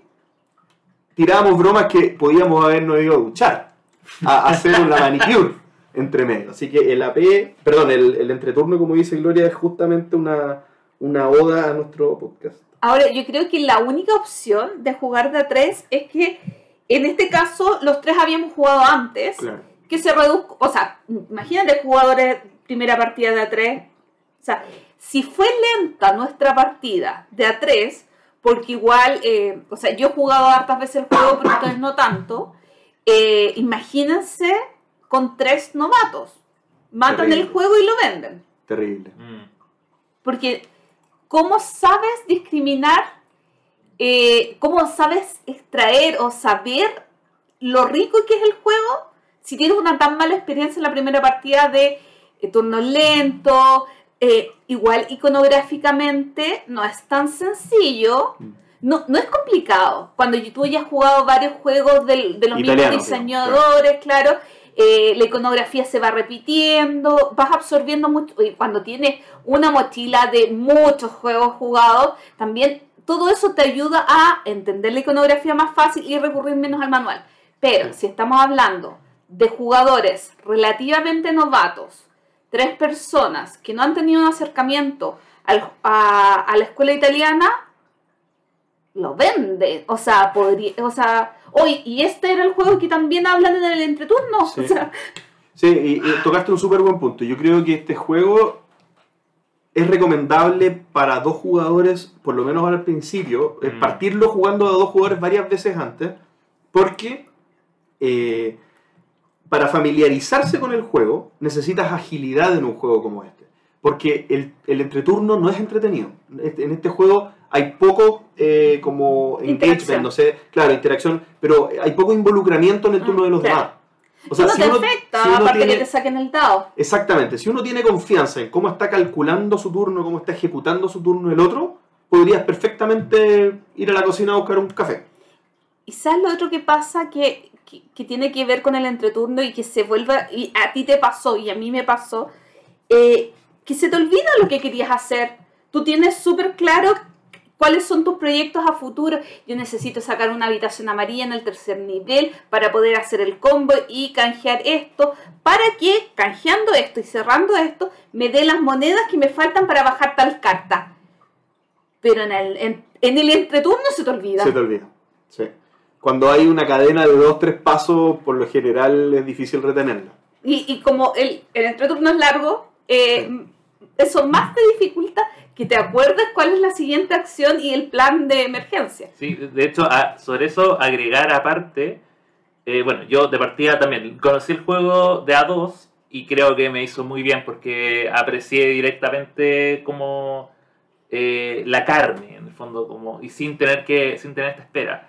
Em, pero sobre todo pensando cuando de A3 e inclusive de 4 que no he jugado, pero pensando cómo es, o sea, siendo el primero y el sexto en jugar, o el primero y el octavo, lo que pasa entre medio, claro, puede que no te afecte el tipo de, de, acciones, pero sí, no sé, los dados que están ahí, la fuerza, puede que uno tenga pensado qué hacer, pero después cuando vuelves a la mesa o, o, cambiar la fila de, de, invitados que puedes sacar, son muchos los cambios, entonces tampoco es como que puedes eh, eh, usar ese entreturno para ir planeando.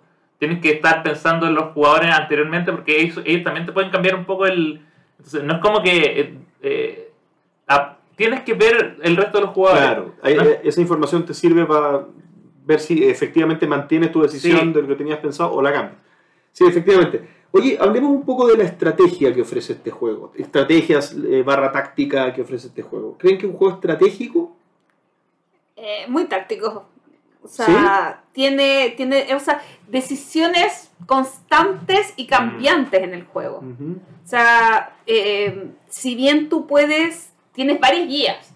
Por un lado está este track de puntos del emperador y las ventajas o desventajas que vas a ganar o perder dependiendo del lugar de la partida, como también estas cartas de misiones. No, no se llaman misiones, pero estas cartas que te van a dar 15, 10 o 5 puntos de victoria dependiendo de la era, no sé si se llama era, en que las canjees.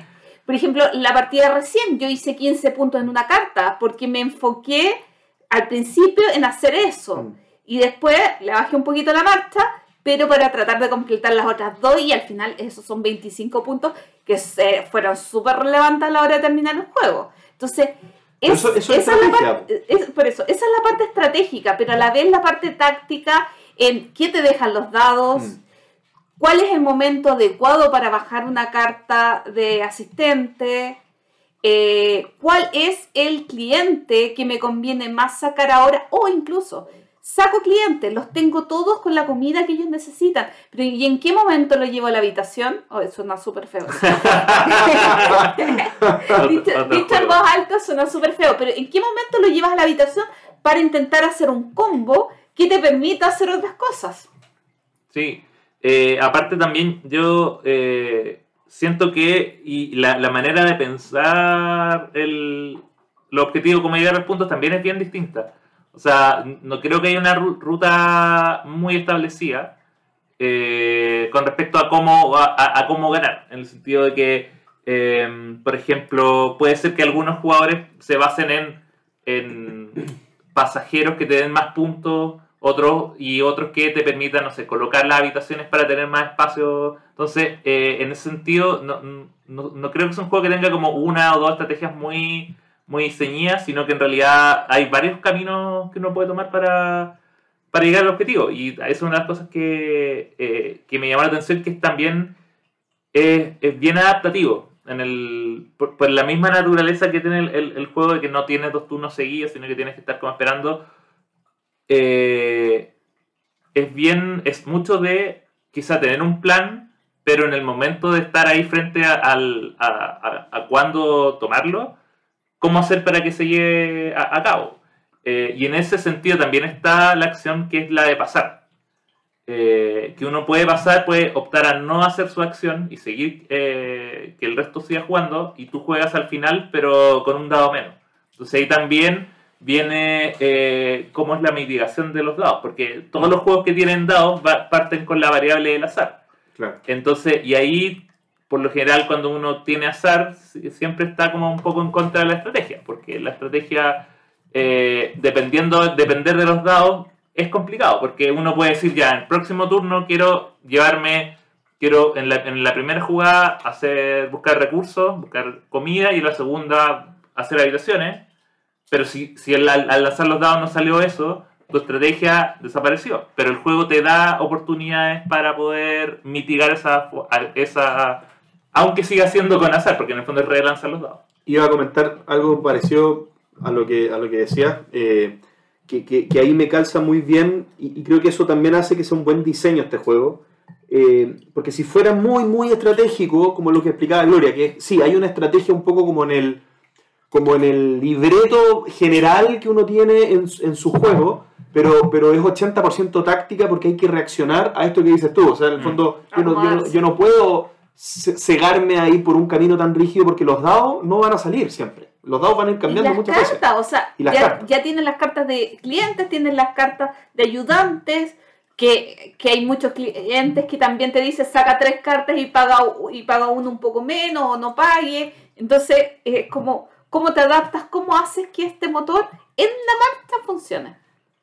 Completamente. Sí, no, y lo, y lo otro que también que quería es que la, las acciones igual son pocas.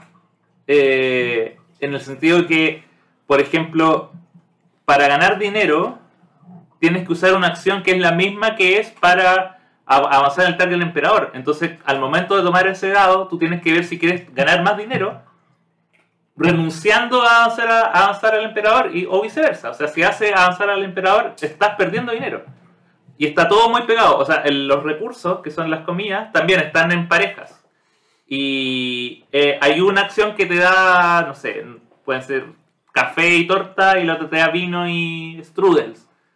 Puede que me esté pero básicamente es como, no puedes llevarte lo que quieras cuando quieras, sino que están muy, al ser cinco acciones nomás, en, en teoría las que uno puede hacer, eh, están bien apretadas.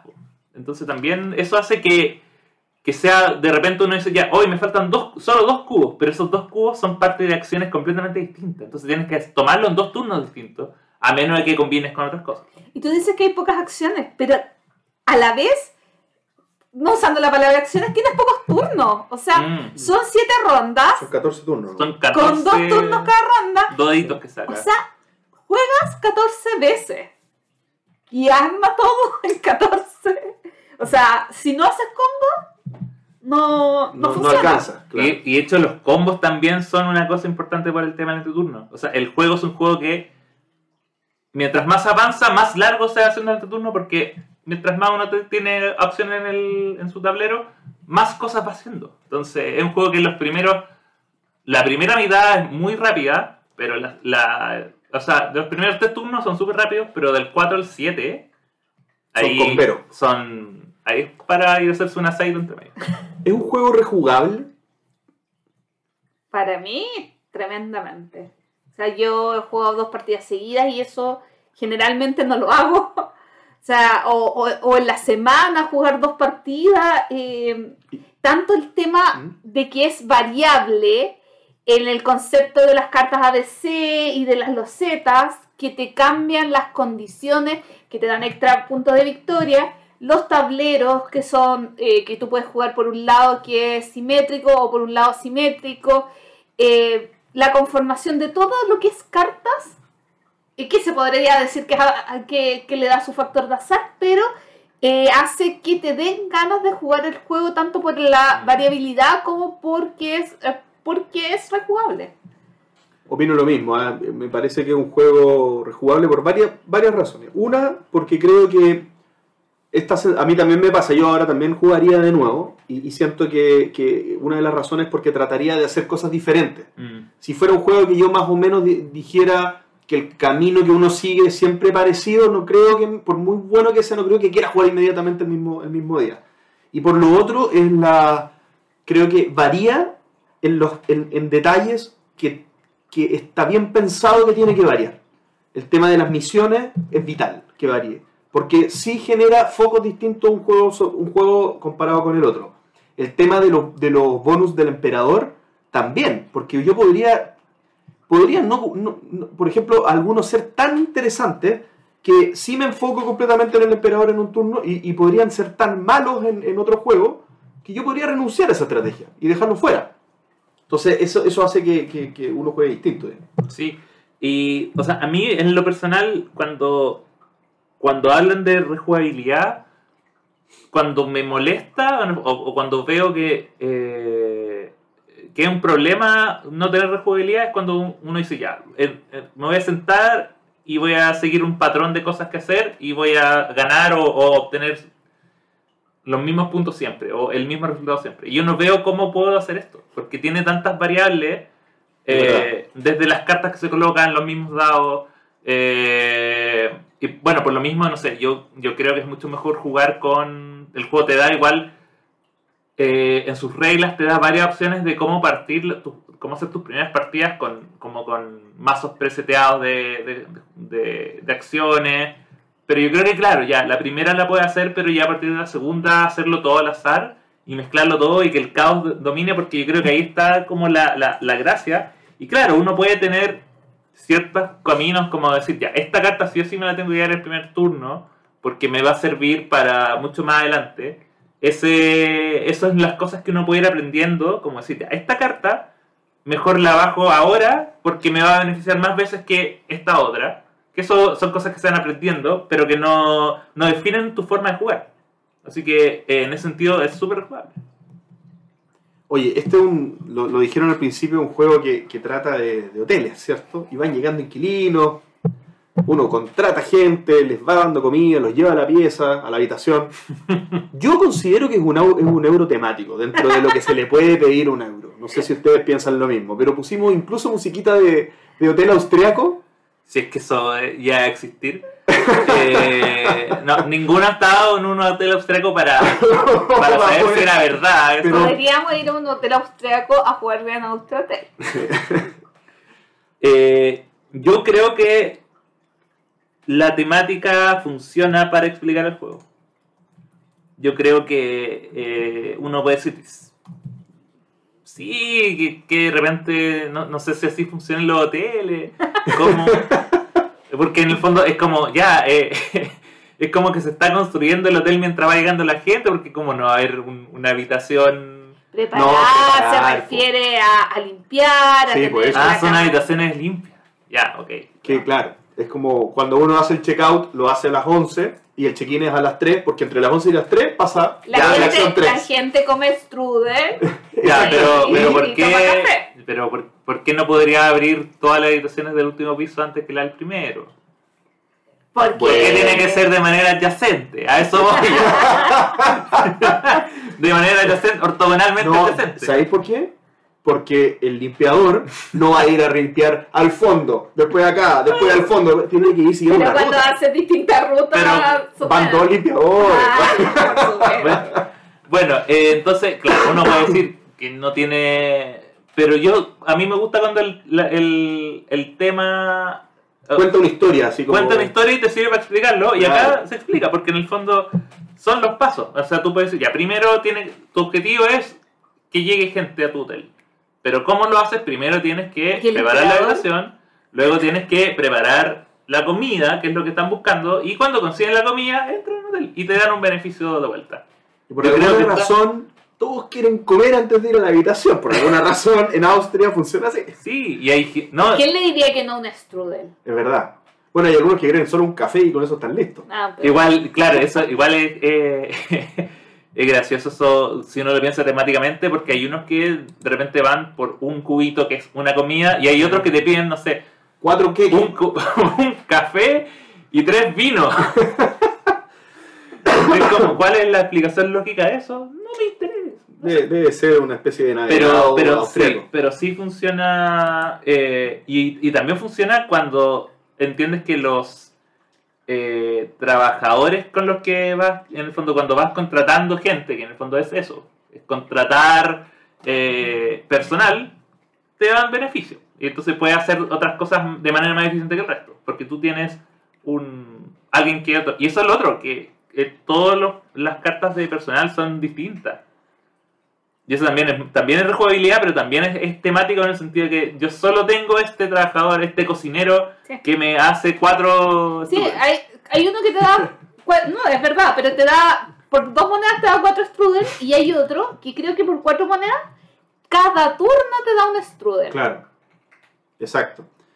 Contrato a plazo fijo, contrato. o Claro, sea, no, externalizan el servicio o Ah, eh, sí. tiene un contrato estable en el tiempo. Exactamente. Oye, ¿qué opinas sobre la- los materiales del juego? Arte, materiales, componentes en general. Oye, nos vamos al tema anterior del podcast, al tema de la semana. Eh, para mí, está Lujoso no es. lujoso no es, No. para mí está bien. Ok, sí, igual me gustaría tener el strudel así como strudorso, pero... Eh, El, el- el- ¿Quién es el dibujante de esto? Eh, Clement eh, Franz. Es, es Clemens Franz. Pero, me- pero, pero no te gustan las, no te gustan los diseños de, la- Ah, de los no a mí no me gusta. Pero era preciosa la, la, la fichita, las fichas de las habitaciones, porque uno va poniendo fichas para las habitaciones. Las fichas son bonitas. Bonita. Es que ese es el tema que tiene Clemens Franz. No miréis la portada. Porque son las portadas más feas de todo. Preferible, pásalo a una caja de zapatos mejor el juego. Y ahí está más bonito. Pero los componentes son preciosos, los tableros son bonitos, las cartas, claro. Las cartas, Es que son- mi- porque mi- son personas, no son feos. Es que ese, bueno, sí, mi problema son las personas, pero todo lo que no es persona es muy bonito. Es muy bonito. La- las casitas, lo- los elementos, las mesas y todo, todo es como muy ambiental. A mí me da exactamente lo mismo, pero yo encuentro que el juego es muy bueno, aunque tenga esas características quizás de ilustraciones no tan lindas o de que los materiales sean cubitos sumamente funcionales y no eh, Yo prefiero que cosas sean más bonitas. cubidos que otras En cosas. este caso yo también. Para, para, sí. Como uno los Me mueve alto y, y para colocarlos sobre cartas, yo prefiero que sean Eso, cubos. porque quedan como en línea, es como mucho más fácil de leer. Si tuvieran formas me molestaría sobre las cartas. Sí, yo prefiero que sean cubos en el sentido de decir, dame un, Dame un rojo. cubito blanco, rojo y o sea, chao. ¿quién sí. se acuerda cuál es el strudel, cuál es el café, cuál es el vino y cuál es la tarta? El, el- a ver, el strudel es... Espérate, ¿cuál es? El, el vino es el rojo. Sí, muy bien, esa es Ya. fácil. El café es el negro. El café es el negro, sí. El una- strudel es el café Sí, No, y la tarta es el blanco. Pero no que el café era el, el negro. Era el negro. Sí. Eh, Eso es como, eh, eh, eso suena como que fuera un- una prueba. Así como, Sí. dígame. Y yo te respondo así como alumno. Así como... Mira, yo, yo para, para que una, acá uno sabe cuando se encuentra con un buen juego, cuando tiene que rebuscar para quejarse de cosas, yo me voy a quejar de los colores de los jugadores. ¿Por? Qué poco atractivo. Porque está, hay azul, amarillo, que, que es 50% de este, de este podcast. Pero el otro es morado y gris. ¿Quién quiere jugar con gris? ¿Quién quiere jugar con gris? Oye, yo les es cuento. que no se puede confundir con los cuadrados, No, con los claro, cubos. exactamente. Les cuento que Lentes de Mesa subió un video a YouTube donde hablaba de los colores de los juegos y de que el gris era como la gente que no está ni ahí con jugar. como la persona que eh, la persona que elegí. eh, ¿Quién elige? Ayer lo miré y eh, como que definían los colores y estoy muy enojada porque cuando nombraron el azul dijeron, ah, ese es el color que juega Diluvio Lúdico. Y no se acordaban de su amiga Gloria, pero no importa. Este es un tema ese, porque en, por ejemplo, en Gaia Project tú, las razas son del, pertenecen a los colores. Entonces, Claro. si tú quieres ser un color, no es que seas un color, eres una raza y te Sí. toca el color que te toca con la Mm. raza. Pero bueno, eso ah, me fui para otro lado. Sí. Oye, bueno, Pero oye, ¿Eh? per- disculpa, pero las piezas son tan pocas, Axel, Mm. que igual si tú quieres jugar con tu color, siempre tienes fichitas por ahí que, que las puedes usar. No. peones No, de- de- de bueno, algún ¿de qué tipo. estamos Qué, qué mala solución. No, mala la solución. Me encantó mi solución. Sí, es súper reemplazable. Sí. Son tres discos, cuatro discos que necesitáis tener. Uno, más o dos, menos. tres, Son- cuatro, son cinco, siete. Cuatro discos. seis. No, son seis. Son uno para el puntaje, Ah, uno seis para el track, tres lo otro. Y Comprar en. AliExpress discos Puntaje, de todos los dinero, colores. puntaje, dinero, los tres misiones Y el emperador. y el emperador. Sí. Oye, bueno, hablamos de, de esto, pero todo esto tiene un, un punto de. un punto que une todo lo que los aspectos de un juego. ¿Cuánto nos gusta este juego? ¿Cuánto nos gusta a cada uno de nosotros? Si quieres parto yo. Ok, quiero saber cuál es la escala. No, Escala eh, no, personal. No, no, deberíamos yo creo que a la reseña ponerle alguna medición entre turnina. Eh, pero no quiero, no quiero poner una nota BGG porque lo he jugado dos veces, pero, pero puedo... Pero perdón, con la nota BGG es ¿cuántas ganas tienes de jugar? Tú dijiste lo volvería a jugar al tiro. Claro, yo sería como un 9, yo creo, me imagino yo. Sí. Una cosa así. 9, 10. Sí, no, pero es que el 10 para mí... Es que yo normalizo la curva y si pongo tantos 10, me pongo al mismo nivel juegos que no están al mismo nivel. Claro. Entonces, claro, no, no es Gloomhaven, pero creo que es un muy buen euro, muy buen euro. Es un euro que finalmente no sé cuánto se habrá demorado la partida, pero creo que no me importa tanto porque creo que lo sentí corto. Mira, más o menos estimemos cuánto nos demoramos. Yo lo sentí un juego de una hora y media. No, yo, a mí se me hizo súper larga la partida. Ah, bueno. No, a mí no. Pero... A mí se me hizo dinámica, yo veía incluso. Yo veía incluso que. Hay un gato queriéndose comer mi comida. Y por eso aplaudimos. Eh, claro, se me hizo corta en el sentido que fue lo, lo fui pasando bien. Las dos rondas que no lo pasé tan bien, adivinen cuáles fueron. ¡Las finales! No, la 1-6. Ah. Bueno, que también eh, tiene eh, es lo mismo, pero cuando, te- cuando toca jugar primero y sexto, ahí es terrible. Eh, es un juego que me gusta la, la rejugabilidad por lo que acabamos de decir. Siento que no voy a jugar otra partida igual, pronto al menos. Me encanta, lo- creo que Gloria dijo súper bien el tema de la estrategia. Me parece que está súper bien manejado eh, el tema de la estrategia. Y eso, un 9 según esa escala que dice Gloria. Me parece bien. O sea, no sé, no sé si entiendo la escala de BGG, ¿ah? pero supongo que, que está, den- está dentro de los buenos juegos euro que, que según yo he jugado. Axel o Glorita. Yo voy a ser un poco menos eh, entusiasmado con, con la nota. No le voy a poner nota, no quiero pensar en eso. Pero... eh, o sea, es que yo le bajo por el tema de que no, se, no sea rejugable hacia arriba. A pesar de que yo soy un defensor de los, Ah. de los juegos de A2 A mí me da lo mismo. eso. y a mí me gusta mucho jugar de A2, mm, me da, me da lata que no pueda jugarlo a 4. Porque no lo vaya a pasar tan bien. O, o- o probablemente yo sí lo vaya a pasar bien, pero tengo que, eh, tengo que fijarme que los otros tres también lo jueguen. Pero elimínalo como opción de 3 y 4, ¿para qué te complicáis? Es Pero- como que fuera todo el Struggle. Pero ¿no? que estoy, pero si la cajita dice 2 4 yo tengo que Bórrale, con- Bórrale el guion del el 4. juego por todas las y por las dimensiones del juego y, y pero claro, y, pero eso a mí en, la, en, la, en propuesta del juego y claro, obviamente diseñar un juego de esa, de esa dimensión y así y, ahí los amigos italianos van a la editorial y dicen este es un juego solo para dos, se lo tiran por la cabeza.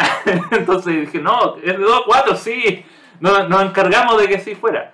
Eh, entonces yo creo que ese punto es lo que me hace que- que lo baje, pero yo sí rescato que es un juego que eh, me pasa eso, que yo lo siento muy... que siempre están pasando cosas, muy ágil, muy... muy y tiene algo que es muy contradictorio, pero, pero, pero que me gusta, que es... Uno siente la urgencia de las acciones, de tener, tener, ya, tengo que hacer de verdad lo más, eh, lo mejor posible en mi turno, pero no me pasa que no- nunca termino con, hoy me faltó un turno. Esa sensación que me deja muchos otros juegos que es como, hoy si se da una vuelta más, lo, como que siento que cada vez que juego Está bien. estoy súper conforme con mi camino final, aun cuando no haya ganado, o- o- o- Sí, es verdad. pero, pero se siente. Que algo. que fue el- la ruta correcta y, y que no te faltó nada más. Y lo cual, yo creo que es también por, porque el juego te, desde el turno 1 es así. O sea, es, es muy transparente en decir, mira, va a tener 14 acciones en el juego, empieza ahora. empieza Hay ahora. que perder. Tu primera acción no puede ser, no, es que voy a ganar esto para ver si... después-". No, no, no, no hay espacio para ver si otra vez... No. Tienes que planear... Ese es el lado estratégico en el fondo. Sí. No, no hay acciones que sobran. No, para nada. A mí me pasa muy diferente con Axel, porque yo ya lo asumo como para dos y es mi alternativa para dos. Fate Trade me gusta mucho, pero se puede jugar de a 3 y de 4. Es más lento, hay AP, sí, pero es completamente válido jugarlo. Entonces es mi euro de cabecera de a 2 el juego que yo digo, wow, no sé, eh, Russia Rival funciona súper bien de a 2, pero también funciona súper bien de a 4. Eh, eh, Gran Austratel me permite tener un juego de las características generales que a mí me gustan mucho para dos personas, entonces como que con- con- cumple esa necesidad y por eso lo valoro tanto.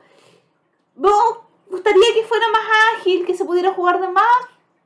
Sí, pero en realidad eh, logró eh, superar esa barrera que tanto me complicaba a mí de jugar de a dos y de ser feliz y estar súper feliz jugando de a dos jugadores.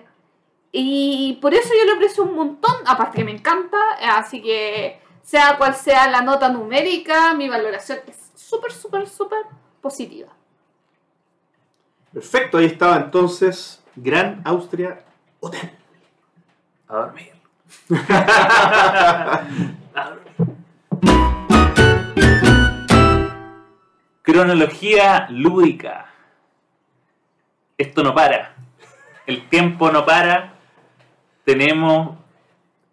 Estás haciendo el cálculo, tenemos como un año y medio más de cronología lúdica hasta que alcancemos.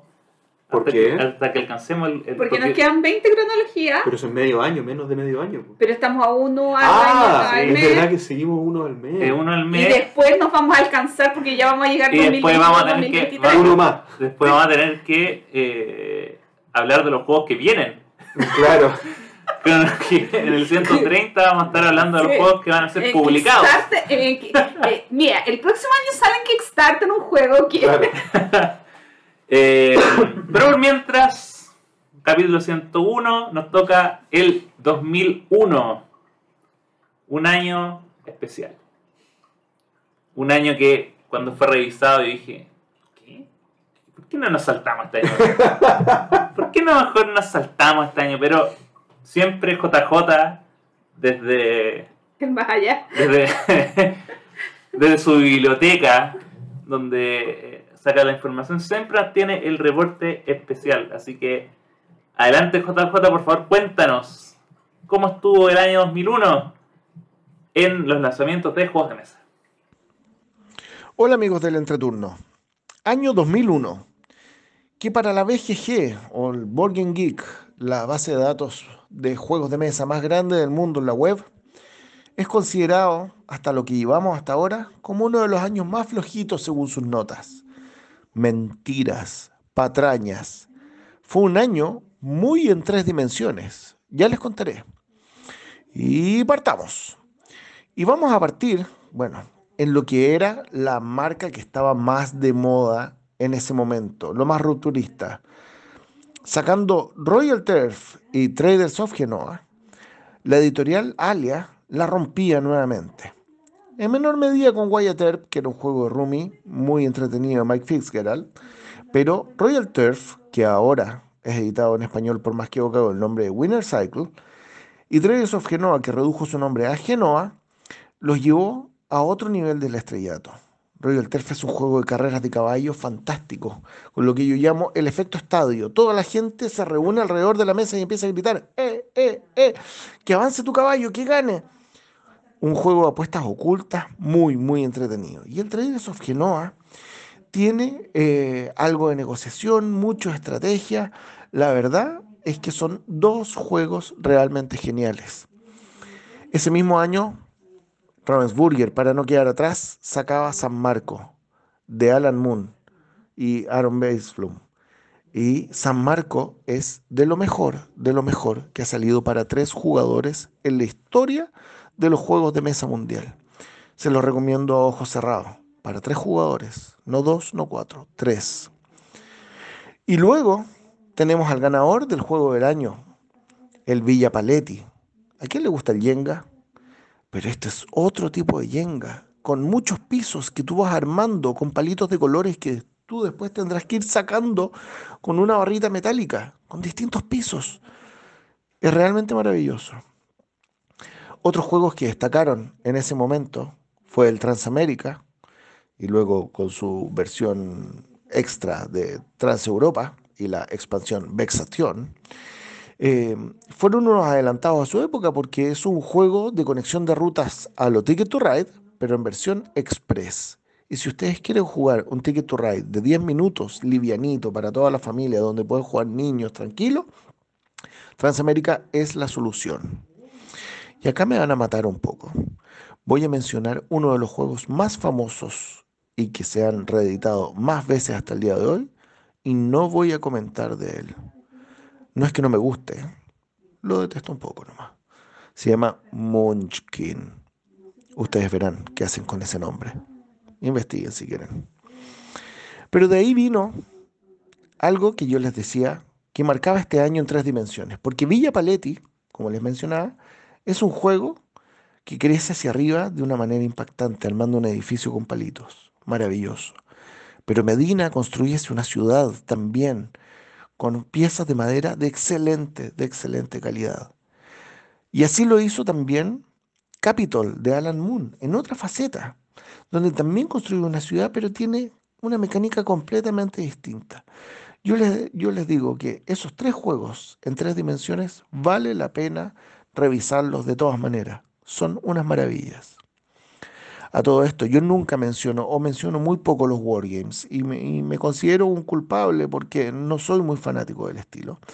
Pero ese año salió el Axis Analyze eh, Pacific, que es una versión, si mal no recuerdo, porque soy, no soy infalible, para dos a tres jugadores. Y recuerdo haberlo jugado en un juego bien dinámico. A mí me gustó mucho y por eso lo quiero mencionar. Si no me hubiese gustado, no lo mencionaría acá.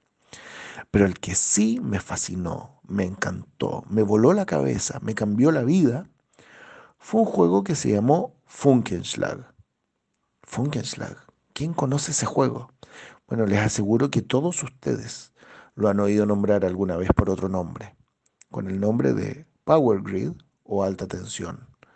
Pero Funkenschlag, en su versión original, con caja de cartón blando, con un tablero horrible y con unos, eh, ¿para qué decir? Unos eh, crayones eh, realmente rascas, editado por 2F Spiele, a mí me cambió la vida.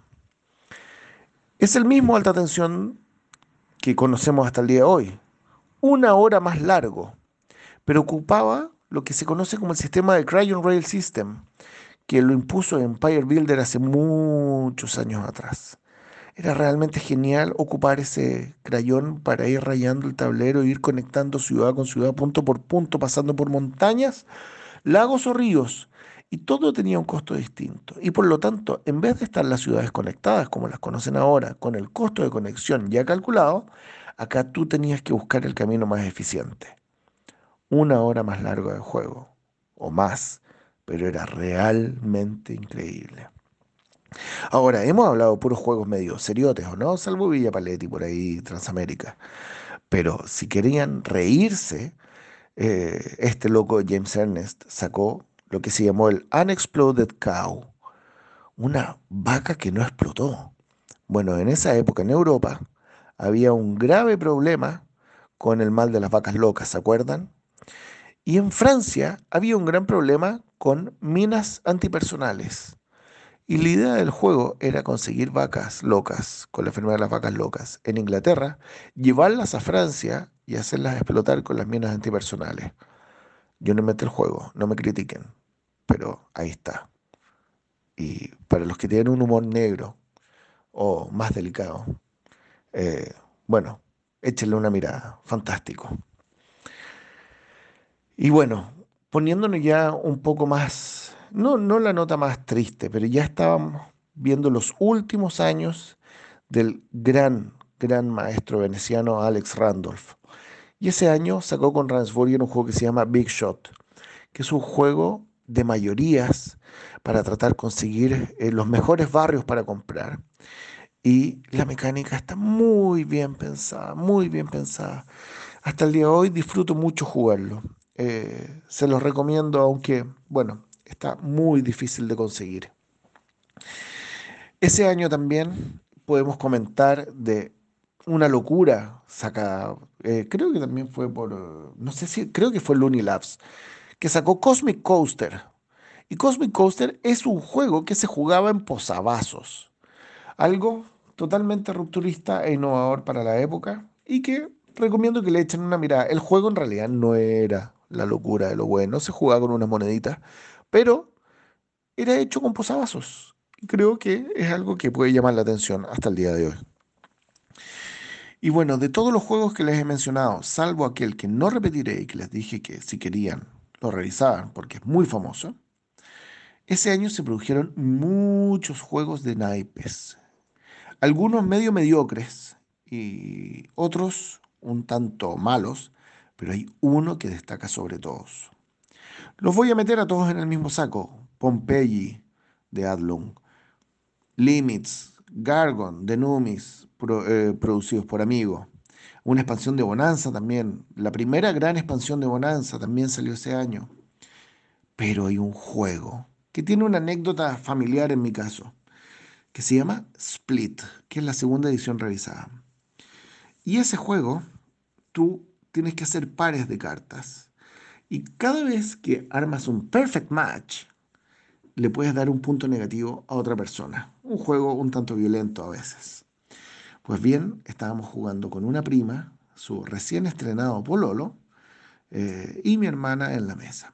Y estábamos jugando y de repente el pololo de esta niña le dice, punto negativo. Y ella en vez de sonreír y reírse porque es un juego chistoso, se empezó a enojar. Entonces su siguiente jugada ella dijo, punto negativo, porque logró hacer un perfect match. Y él respondió con punto negativo y después otro punto negativo. Y se empezaron a sulfurar los ánimos, a sulfurar los ánimos. Y bueno, cuando ya vimos que la cosa se nos escapaba de las manos, porque la cantidad de puntos negativos que se tiraban entre ellos era tanto que decidimos terminar el juego un poquito antes. Y ellos decidieron terminar su relación un poquito antes también. Bueno, son cosas de la vida y de los juegos. En fin, que no les vengan a decir que el 2001 fue un mal año. Fue un año muy en tres dimensiones y fue un año muy provechoso para los juegos de mesa. Ojo, que dejé muchos juegos por comentar. Alguno dirá, ¿por qué no metí zombies ahí? Bueno, ¿por qué no metí a, no sé, los hombres lobos de Miller's Hollow o el Evo? Bueno, hay muchos juegos que dejo fuera para que ustedes también hagan un poco de pega y disfruten descubriendo, investigando y disfrutando de los juegos. Y no mencioné el juego África de Inicia, que todo el mundo lo criticó ese año, pero Inicia es incriticable atrévase a hablar mal de él. Hasta la próxima. Uh, oye, no sé, igual no me convenció. igual no. Uno, como que evalúa el nivel de entusiasmo nomás de, de, de JJ. Sí, pero Habló harto, igual, igual contó harto, le hizo justicia. Yo creo que lo hizo a propósito, con todos los minutos para que el año 2001 no, no se fuera. No, Sí. Oye, pero es que en realidad, si no hablaba JJ, nosotros, yo por lo menos tenía re poco que decir, o sea, eh, es increíble el, trabajo de biblioteca y, y, los conocimientos extraños, o sea, porque, porque no es solamente revisar BGG y ver el año, es mm. mucho más allá de eso. Sí. Yo en particular eh, podría hablar del juego innombrable. ¿Quieres hablar del juego? No quiero hablar del juego innombrable. La pregunta es, ¿volverían a jugarlo? Yo nunca lo he jugado. No, no tengo para qué. O sea, sé ah. que... Estaba hablando de Munchkin, ¿no? Sí. Sí. No, pero es que no sé si tengo ganas de jugar Munchkin. A ver, yo lo jugué hace millones de años y en teoría era entretenido, en teoría, pero cuando te pero das... pero normal, ¿no es cierto? Pero, eh, ¿sabes cuál es el mayor problema? A mi parecer, por lo menos de las versiones que yo jugué, que fueron lo básico, es que el juego es eterno.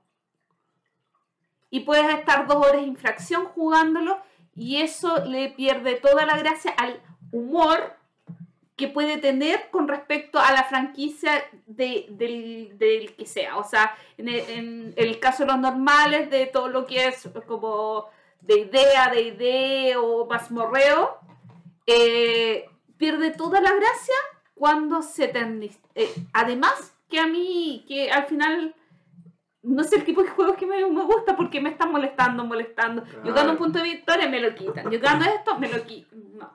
Yo, Lo, yo lo tuve. Oh. yo lo tuve en mis, en mis años mozos. mozos. Pero antes de ser jugón. Sí, sí. Y, y aún, y, y aún en, ese, en ese tiempo ya como que lo jugué un par de veces y era como que el chiste se agota súper rápido. Entonces, aún antes de haber desarrollado mi, mi pensamiento crítico al respecto, ya me di cuenta que no, no, no era agradable eh, jugarlo. Y otro, y lo último sobre el tema, que una vez para un Secret Santa me mandaron la versión, eh, hay una versión de tablero de Munchkin.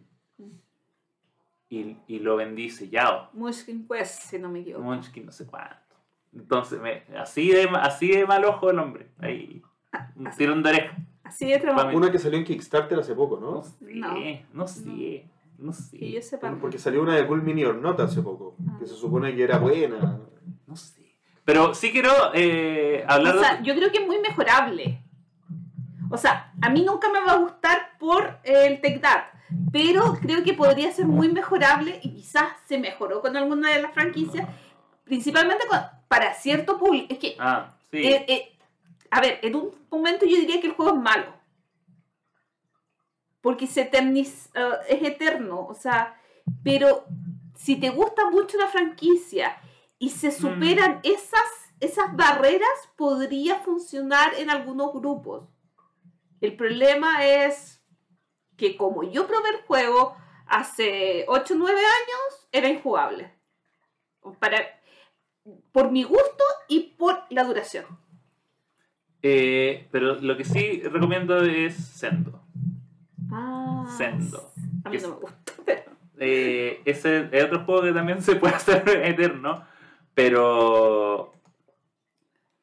eh, bueno, la edición que tengo yo no es la del 2001, tengo la reedición que sacaron 2017, si mal no recuerdo. Pero la idea es la misma. Eh, es un juego muy extraño porque es un juego de lógica, eh, donde el jugador... eh, hay un máster que tiene que inventar una regla. Y lo que hace, la gracia de lo que hace la versión nueva, es que en la versión original del 2001 era literalmente inventar cualquier regla. Eh, y acá tú puedes elegir, te dan tarjeta, entonces tú puedes crear reglas predefinidas para la gente que quizás no es tan creativa o de repente quieres jugar como te va tirando niveles de dificultad. Entonces, ya, si quieres hacer reglas fáciles, elige de esta. Entonces te guía más en ese sentido. Eh, y el resto tiene que adivinar la regla, utilizando estos cubos, eh, cubos, ¿no? son Como pirámide. ¿no? pirámides transparentes de colores de, de este sistema de Luni. Y a mí me gusta mucho, pero, pero es un público súper especial porque es un juego súper extraño, porque es de deducción. O sea, tienes que en- encontrar, tienes que hacer lógica y, y la manera de hacerlo pidiendo pistas, que es como ya yo hago una estructura y tú tienes que preguntar si cumple o no la regla. Y tú dices sí, y después, y entonces tú vas como viendo todos los ejemplos de la, de la- entre la gente que ha hecho estructuras que sí cumplen y las que no cumplen y llegar a la regla final. ¿Cómo se llama el juego que te gusta, que, que tienes que tiene, que tiene estos eh, blogs eh, con, no, no son blogs, como un manual para cada jugador donde El Cryptid. como, es como el cryptid pero más abstracto. O sea, Sí, pues como- súper abstracto. o sea, es como, si te gusta el cryptid, ojo, porque es aún más enrevesado, es Sí. aún más, eh, porque el cryptid, eh, si bien es de deducción y todo esto, ya al montar el tablero, al ver toda la situación, al tener piezas diferentes, al interactuar de otra manera con los jugadores, te, eh, se hace un poco más digerible, un poco más amistoso. Mm. Este es rudo. ¿no? Y te da eh, contexto, te está ahí buscando un, un ser mitológico en un mapa. Y, y tiene una forma, y lo que tiene Cryptid también es que eh, si alguien se equivoca, tú puedes eh, re- rearmar el mapa. En el fondo, ah, perdón, me equivoqué, y voy- puedo ir moviendo la figura. Acá, si uno se equivoca, es imposible ah, hacerlo para atrás. Eh, es un juego súper rudo, pero a mí me gusta por eso, porque es extraño. Sí, de, de esta lista yo puedo decir que no, no he jugado nada. Incluso hay juegos que podría haber jugado como Werewolf, por ejemplo, el, el juego de deducción. Oh, qué loco. También lo Eh, tenía. Ese, ese juego yo, si pudiera pensar en, un par de juegos que me interesa jugar de esta lista, quizá mencionaría Sendo, pero es porque lo he visto cuando lo ha llevado Axel y de verdad es algo que me llama la atención, sobre todo que es de lógica, así que me, parece atractivo en ese sentido. no, no me interesa jugar San Marcos, Ge- Genoa, eh, creo que ninguno de los que está acá, y, y- y- y bueno, y, Werewolf, porque es una experiencia social que hay que probar en algún momento, creo yo. A mí me gustan este tipo de juegos. Eh, pero creo que no es mi año. No, oye, que ahora que lo menciona, porque como de los primeros que me compré estaba Munchkin y Werewolf.